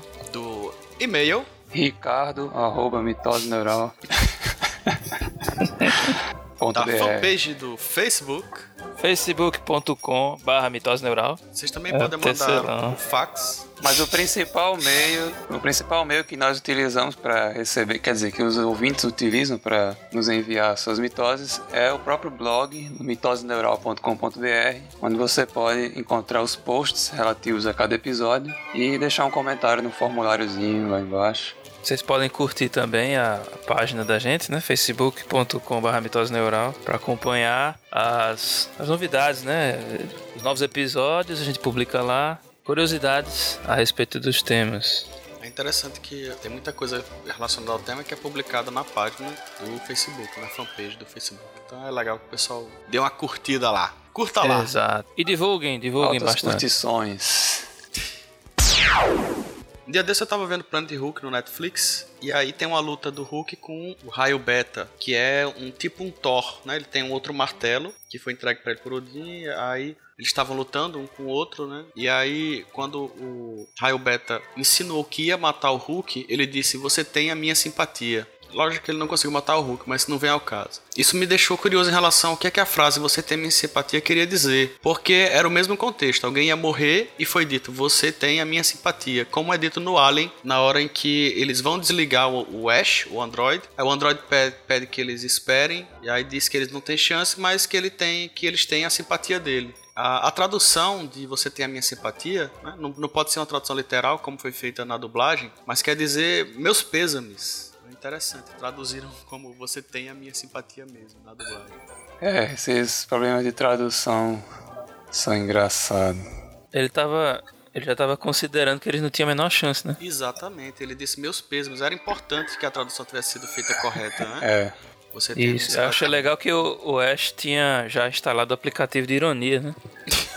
isso. É, tinha PPG também. É, PPG. E por falar em Guia do Mosteiro das Galáxias e também em tradução, né? uma coisa que era, que era interessante, teria sido interessante falar no episódio Guia do Mosteiro das Galáxias, é que a tradução do nome do livro para o português do Brasil, né? ele tem uma pequena diferença, até um pequeno erro em relação ao original, The Hitchhiker's Guide to the Galaxy. Porque o, o guia é um guia do mochileiro para a galáxia para o viajante da Via Láctea, né? E no Brasil eles traduziram como Guia do Mochileiro das Galáxias. Na verdade, Como nenhum se tivesse mais de uma galáxia. isso, nenhum personagem da história sai da Via Láctea. As histórias todas se passam dentro da própria Via Láctea. Olha aí que legal. E como, é, e como é o título no, no, em Portugal? Sim, em Portugal o título do livro é A Boleia pela Galáxia.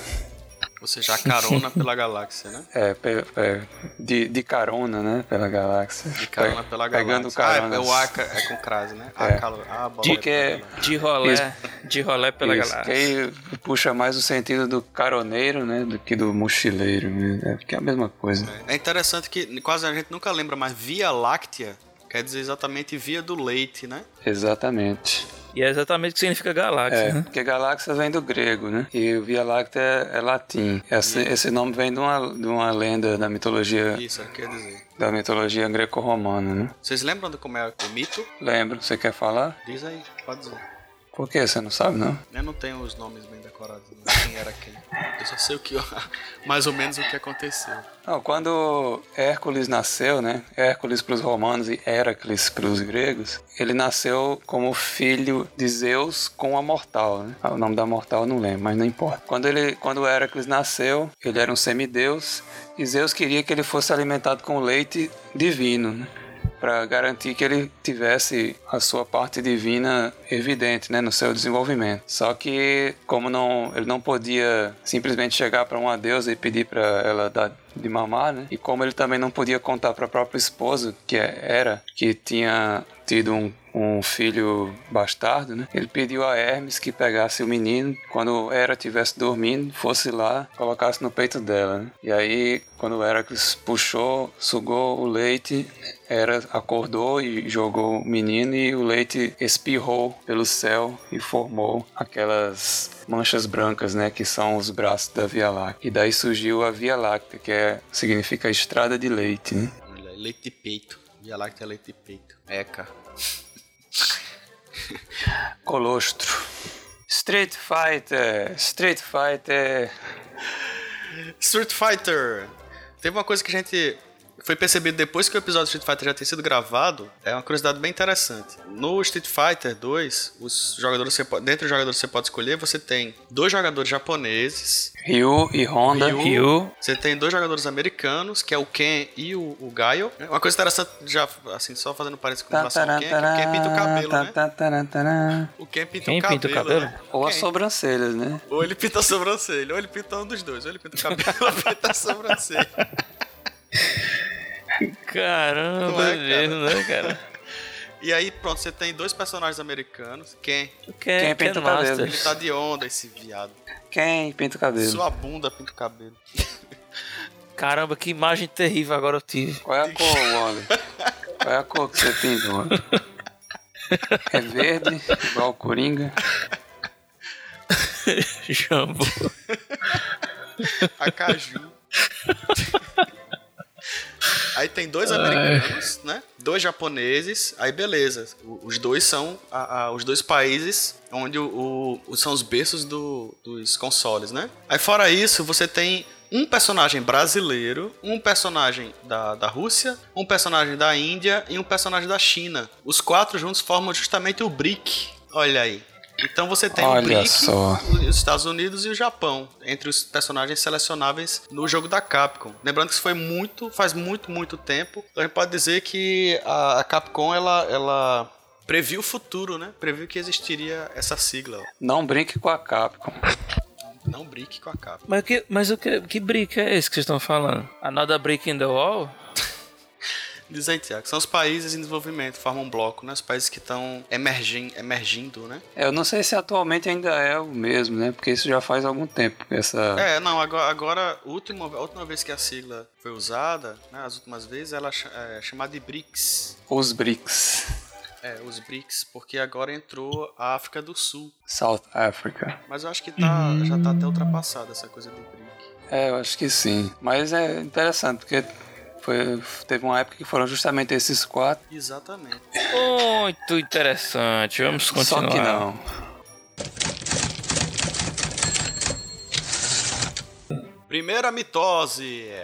Mitosis number one. Rodrigo Sarmento, ele falou aqui, né? Eu considero o Guia um livro que fala sobre relações humanas através de metáforas e hipérboles. Acho que considerar as partes do guia que fala sobre velocidade da luz, naves, construção de planetas, uma ficção científica, é o mesmo que considerar Star Wars ficção científica.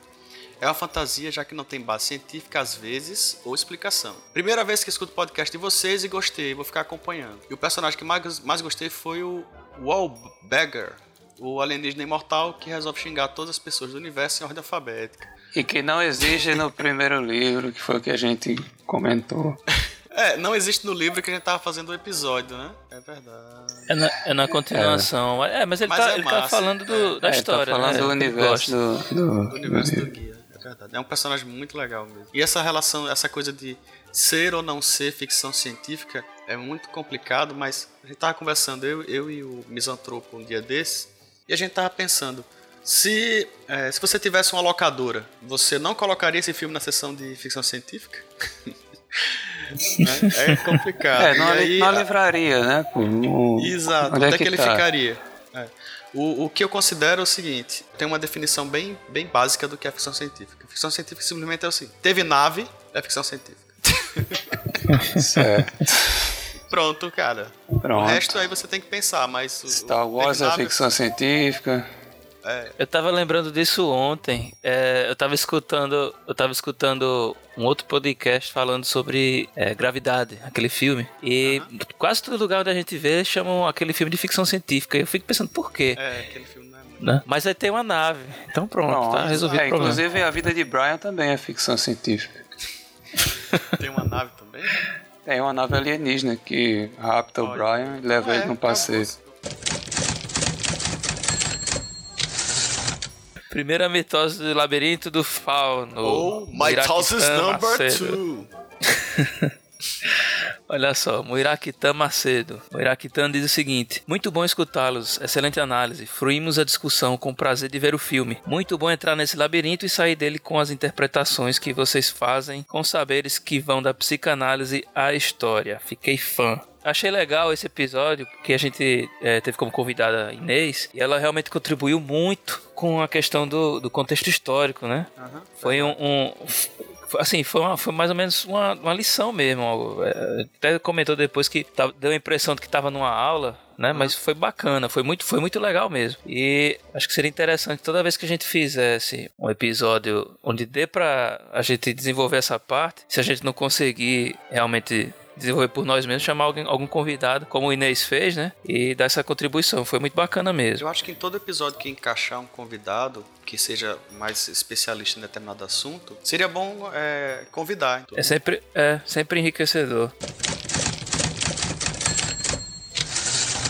Próxima mitose de um ouvinte é a mitose de um charal. Tiago de Lima Castro. Será que ele é um tecelão também? Estou escutando o episódio e as interpretações são muito boas. Acho que essa é a obra prima de Del Toro. A quantidade de símbolos e possibilidades reflexivas é incrível. Gosto de pensar que os dois planos da realidade e fantasia, que geram essa interessantíssima ambiguidade, talvez seja uma comparação do bem e do mal em ambos. No final, o Capitão Vidal é mais assustador a mim que a própria criatura que alimenta-se do sangue dos inocentes. Fiz uma interpretação diferente aqui. Ele tem um, texto, né, do blog dele. Isso. É o blog Ele dele. fala, é, e o título é O Labirinto do Fauno, Hannah Arendt e a Banalidade do Mal. Isso, eu, Foi publicado lá no, na fanpage. é, né? eu, eu compartilhei esse, esse link lá na fanpage, porque foi bem interessante. Ele fez uma análise, assim, ma- mais voltada para essa questão do, do conceito da banalidade do mal, né, de Hannah Arendt. Então, assim, não, não faz uma análise do- sobre a narrativa, sobre os personagens, sobre o simbolismo nem nada. É só sobre esse tema específico, né, dentro do contexto lá do franquismo representado pelo Capitão Vidal, né, e, e por, por toda aquela situação de em que existe a violência banalizada, né? É bem interessante o- a análise dele. E ele comentou de novo depois, né? É verdade, tem esses personagens que mostram a bondade no nosso mundo. Isso aí ele foi respondendo a tu, foi Tiago. O Tiago de Lima Castro ele falou que essa dicotomia entre o mundo fantástico e o real pode ser entendida também analogamente à dicotomia bem e mal, né? O mundo real seria o mal e o mundo fantástico seria o bem. Só que eu comentei, né, com ele que no próprio mundo real existem os personagens bons, né, que são exceção e que conseguem salvar de certa maneira o mundo real, né? E aí ele ele realmente na conversa, né, que eu tive com ele, ele, ele disse que tem esse personagem, né, que mostra a bondade do nosso mundo. Ele também achou legal a gente comentar sobre o tempo, né, o controle do tempo feito por Vidal e pela ditadura. Ele diz: se pensarmos que o Vidal representa o homem do progresso, moderno e fascista, faz todo sentido essa busca por controle do tempo, linear e matemático. Já na fase da fantasia, o tempo não parece ser completamente linear, parece se comprimir e distender. Afinal, algumas criaturas parecem ser imortais ou parecem ter um tempo próprio. Na comparação, a ditadura espanhola, como todo totalitarismo, impõe um tempo único a todos os espanhóis. Já no outro reino, o tempo é experimentado de maneira particular. Se pensarmos que Ofélia fugiu há tanto tempo, não seria nossa grande fantasia poder ter o seu próprio tempo, experienciá-lo de maneira única e particular? Tudo de bom e vou acompanhar mais o trabalho de vocês. Valeu, Tiago. O blog dele também tem um conteúdo bem interessante. Eu sugiro que o pessoal veja. Pensamentos, pesquisas e reflexões. Então fica aí a, a dica, né? Dê uma olhada no site dele, bem bacana. tianix.wordpress.com Próxima mitose, André Luiz. Parece estranho, mas gostei de conhecer sua voz. Como assim? Ah, foi um amigo de Inês, que ela só conhece pelo, pelo Facebook. Ah, bacana. É, isso é interessante então. que eu até tava conversando com, com vocês, não sei com quem foi que eu conversei isso, que às vezes a gente conhece pessoas pela internet, né? E conhece só conversando através de texto, né? Não Tem Sim. nenhum contato, assim, é, nu- nu- nunca conversou com a pessoa diretamente, né? Falando ou pessoalmente. E aí o podcast é uma forma da gente conhecer pelo menos a voz das pessoas, né? Nelson Luiz de Oliveira disse que ficou legal, né? Ele parabeniza a realização. Comentário de Mr. T. Ele diz assim: Vou comentar sempre para poder ficar famoso nas interneta. Aí, vamos seguir os, os conselhos dele aí, que a gente não é. Pois é.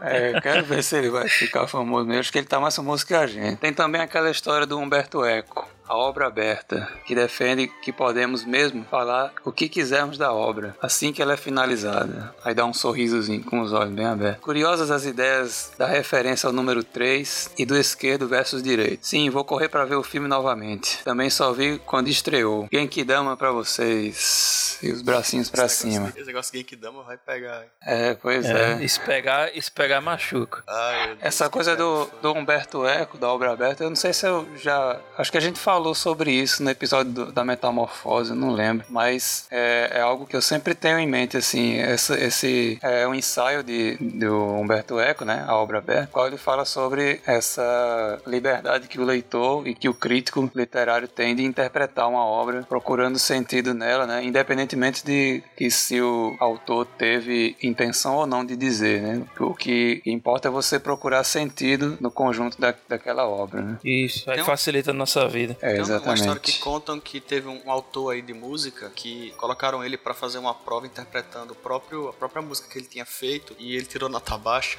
É, pois é. Pois é, cara. Caramba, legal. Esse cara não sabe de nada, cara.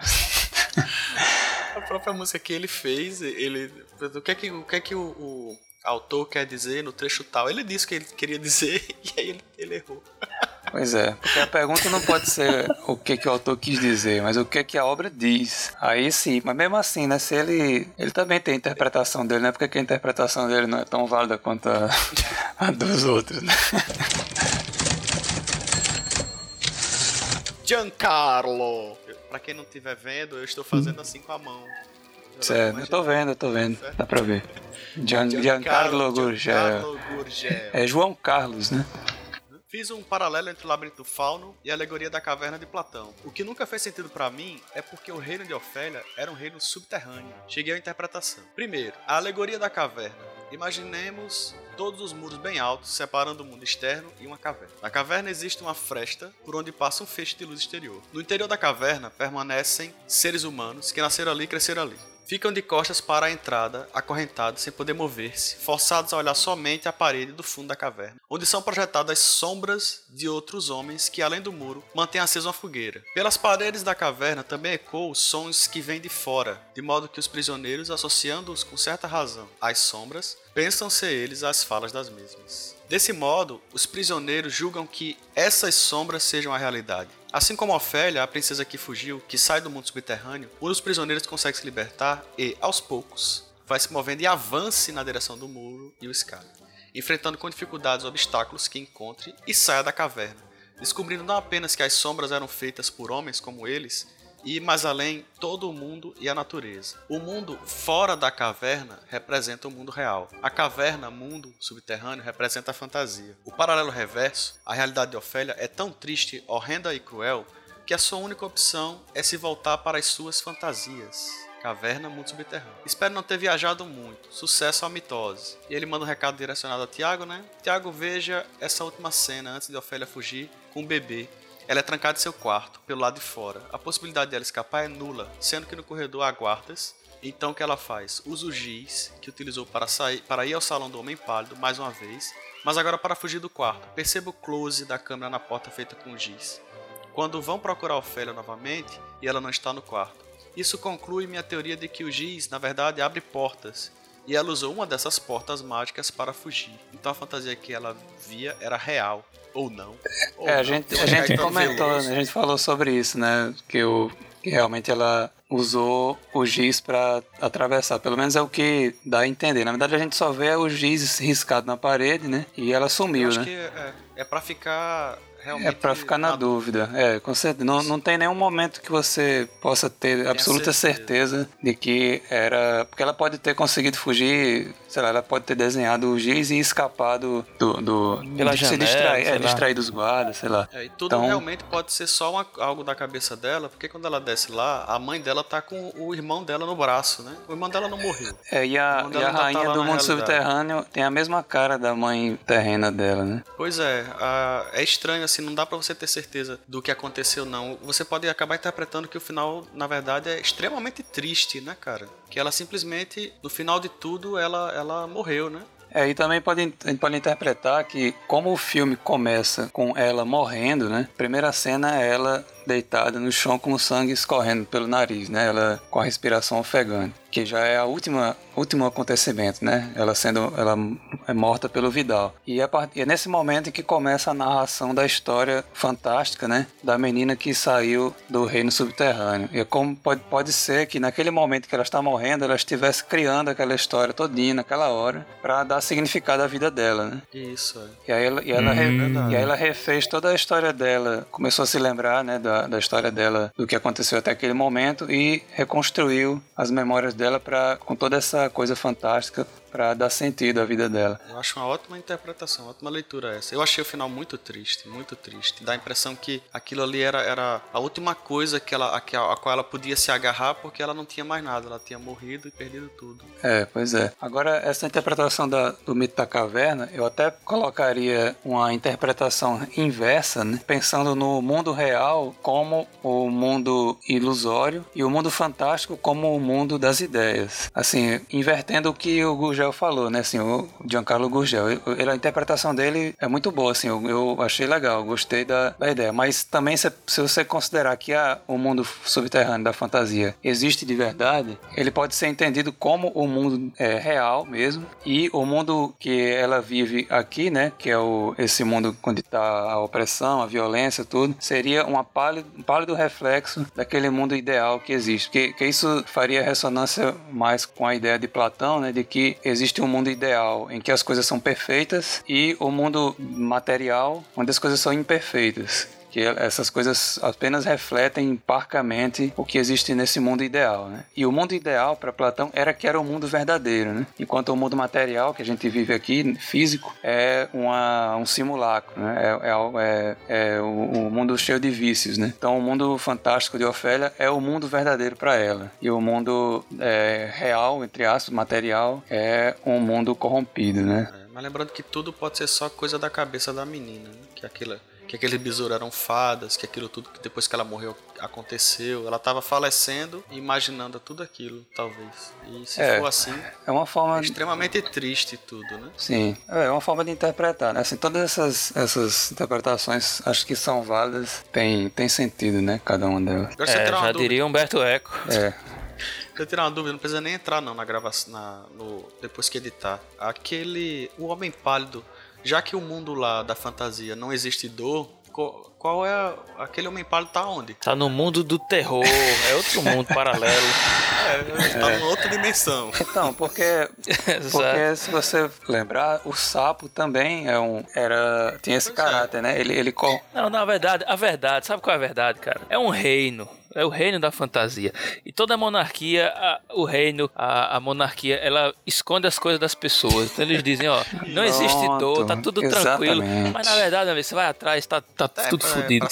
tem monstro pra se lascar. É, é, é desse jeito, cara. O, o homem pálido tá lá, tem um sapo, tem tudo. É só, é só conversa fiada. Mas a gente pode interpretar assim, ó. O sapo, como ela fala, né? O sapo, ele, ele destruiu a árvore, né? Ele se fez secar a árvore. Isso é uma coisa recente. No passado, quando ela leu o livro, né? Antigamente, tudo estava em harmonia, né? Homens, animais e criaturas mágicas estavam em harmonia. Então é como se o sapo e o homem pálido fossem uma coisa recente, uma assim já, já fossem resultado, talvez até do fato dela ter ido embora do reino, né? E o reino mágico ter ficado doente, né? Parecendo a história é. sem fim. É, inclusive tem referência, né? Aí que a gente fez. Ó. É uma coisa que eu tava pensando, totalmente fora de, de do, do assunto. É que aquele homem pálido, cara, vocês viram as pernas dele, né? Quando ele anda fininha. Sim. Acho que se a, assim, se, se fosse, se a Ofélia fosse, sei lá, um menino brasileiro, acho que o menino dava uma, uma rasteira naquele bicho, ele caía e desmontava todinho. Porque aquele. Que, que ameaça aquele bicho representa ali? É verdade, nenhuma. Nenhum, ela, dá um chute na canela daquele bicho, o bicho cai ele morre. Não consegue cara. nem andar direito, é todo magricelo. É, é, é isso, é simbólico, cara. né? É, é um, um, pesadelo, né? Ele, ele causa terror, né? Então talvez ela não conseguisse ter nenhuma reação contra ele. Igual a barata. Barata. Barata não Pronto. pode fazer nada com você, mas todo mundo. to- todo mundo é, é como é, tem aquela piada, né? Todo mundo é homem até que a barata começa a voar. Isso, inclusive eu- eu, encontrei cara. uma barata na cozinha, cara. Ela olhou pra mim, eu olhei pra ela. Eu ofereceu, ofereceu pra ela um pedaço de pudim? Sim, e disse a ela que escutasse o primeiro episódio do Mitose Neural Primeiro sobre a metamorfose de Franz Kafka. Procurem lá, Franz ouvintes, vão ouvir. Comentário de Léo sobre a meiose. Mas é o Léo trouxe comer? Last Mitosis. É, The last one. Léo Mr. T. Léo o quê? Mr. Mr. T? T, Troscomen, tudo a mesma coisa. É tudo ele? É, são várias facetas. Comentário, comentário na meiose do labirinto do fauno, de Mr. T novamente. Acho que a conversa poderia se estender um tanto bom ainda. Muita coisa a ser dita. Muito bom que vocês falaram do Doug Jones. Ele realmente tem uma carreira ímpar. Também vi muito do Coronel Hans Landa do Bastardos Inglórios ali. Vai saber se Tarantino não deu uma pescada dessa fonte. Dúvida rápida sobre os participantes. A pequena confusão da Inês Mota sobre acento e sotaque. Foi por confusão com outras línguas mesmo ou é uma expressão da moçada aí de Natal? É, Inês, Não, aqui em Natal, É. a, assenta é o que você usa pra sentar mesmo. é, mas aí é com S, né? É. Com... É Mas ele acento. ouviu. Ele ouviu, ele não sabe. se Ele ouviu, exatamente. É, e- Eu não sei. eu Inês, acho Inês que respondeu esse comentário lá no Foi, blog, foi, né? Exato. É porque ela, ela tá estudando espanhol, ela tá imersa, né, no espanhol e muitas vezes... Tá falando muito espanhol e tá confundindo. É, muitas vezes, inclusive, não, esse não foi o único caso de confusão que teve no, no episódio. Assim, eu- teve, outra, É, teve outras vezes que ela, que ela ensaiou falar espanhol e. É, a gente chama de sotaque mesmo, foi mais por conta da imersão do Inês na, na língua, É, né? espanhol, fala- sotaque é acento. É, a gente fala Só a sotaque. comparação. É, exato. Isso que o Mr. T falou sobre falar muito ainda sobre o episódio, realmente, se a gente se, se fosse simplesmente pra comparar com Alice no País das Maravilhas, já dava muito, muito pano pra manga. Né? Porque, o, o- por exemplo, aquela coisa que citaram no episódio do, do Vidal ser o coelho, né? No, no Alice, o coelho tá correndo contra o tempo, né? E no caso do. De lá, o Vidal, ele controla o tempo a todo momento. É, exato. Mas ele usa, ele usa uma roupa tipo parecida com a do coelho, ele usa o relógio. E ao mesmo tempo, eu tava lendo sobre a Alice, a- o coelho é tipo para fazer um contraste com a Alice. E ali o Vidal faz mais ou menos um contraste com a Ofélia. O coelho existe para mostrar quais são as qualidades de Alice. E no, no Labirinto do Fauno, o Vidal existe para mostrar as qualidades mais ou menos para mostrar as qualidades de Ofélia, para mostrar os pontos contrários à Ofélia, né? Fazer um, um personagem tipo Sim. como se fosse o inverso. E ao mesmo tempo, o coelho também tem a personalidade meio. eh, Não é uma boa pessoa, né? Como o Vidal também não é. O coelho até tenta dar uma sacaneada na, na Alice, numa parte mais na frente da história, né? É, é, tem, se a gente for conversar sobre isso, cara, tem muita coisa, tem muitas analogias. Inclusive, é, assim, é uma coisa legal, uma conversa que seria legal, né? Não pro podcast, que a gente já fugiria do nosso formato, mas comparar o Labirinto do Fauno com outras obras. Por exemplo, eu, eu vi muitas semelhanças com o Hobbit, com a Viagem de Chihiro, Mas né? aí pode fazer o inverso, cara. Quando fizer sobre a viagem de Chihiro, aí faz o link. Pronto, então a gente vai fazer sobre a Viagem de Chihiro, já tá dito aí. sobre o Hobbit. Sobre a lista do País das Maravilhas. Não, já tem três aí, ó. pra- Falei, um fi- dois livros e um filme. Olha aí. Porque todas as outras obras que você está citando, que poderiam ser relacionadas ao Livro do Fauno, são obras muito famosas e, e muito boas, né? É, E é, merecem, são merecem estar no, clássico, no né? Mitose, são clássicos. É, uma vez eu sugeri, uma vez eu sugeri que a gente fizesse sobre Alice no País das Maravilhas, aí poderia falar ao mesmo tempo sobre Coraline, de Neil Gaiman, que é mais ou menos a mesma história. E pra quem puder ler, tem um livro de Terry Pratchett também, que é Os Pequenos Homens Livres, que também parece um pouco. Muito bacana o livro. Assim, ma- mais pra enriquecer, a gente podia focar no, no- na Alice no País das Maravilhas, que é um clássico, né? E pra enriquecer, fazer o paralelo com o livro de, Cora, de Neil Gaiman, Coraline, e o de Terry Pratchett, Os Pequenos Homens Livres. Muito bom. é porque de certa forma são repercussões, né? Seja, É, de certa maneira. estender um pouco a parte das repercussões falando sobre nossos sinceros agradecimentos a Rodrigo Sarmento, a Muiraquitã Macedo, Clara Letícia, Tiago de Lima Castro, André Luiz, Nelson Luiz de Oliveira, Micheline Santana, Mr. T, o Léo, Ivete Mota, Giancarlo Gurgel e a todos os que curtiram também, obrigado.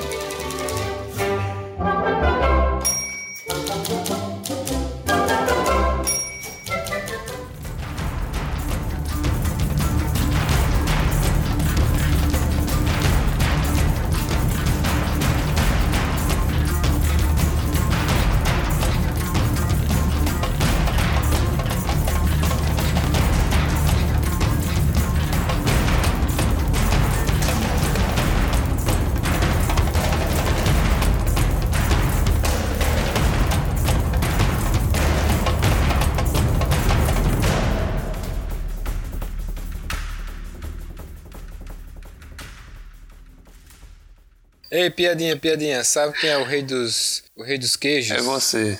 Não, é o rei polho. Rei polho. Não, é o rei queijão. Esse é dos vegetais. ah, vocês viram aí, ó? Caramba, Essa legal. foi genial. cara.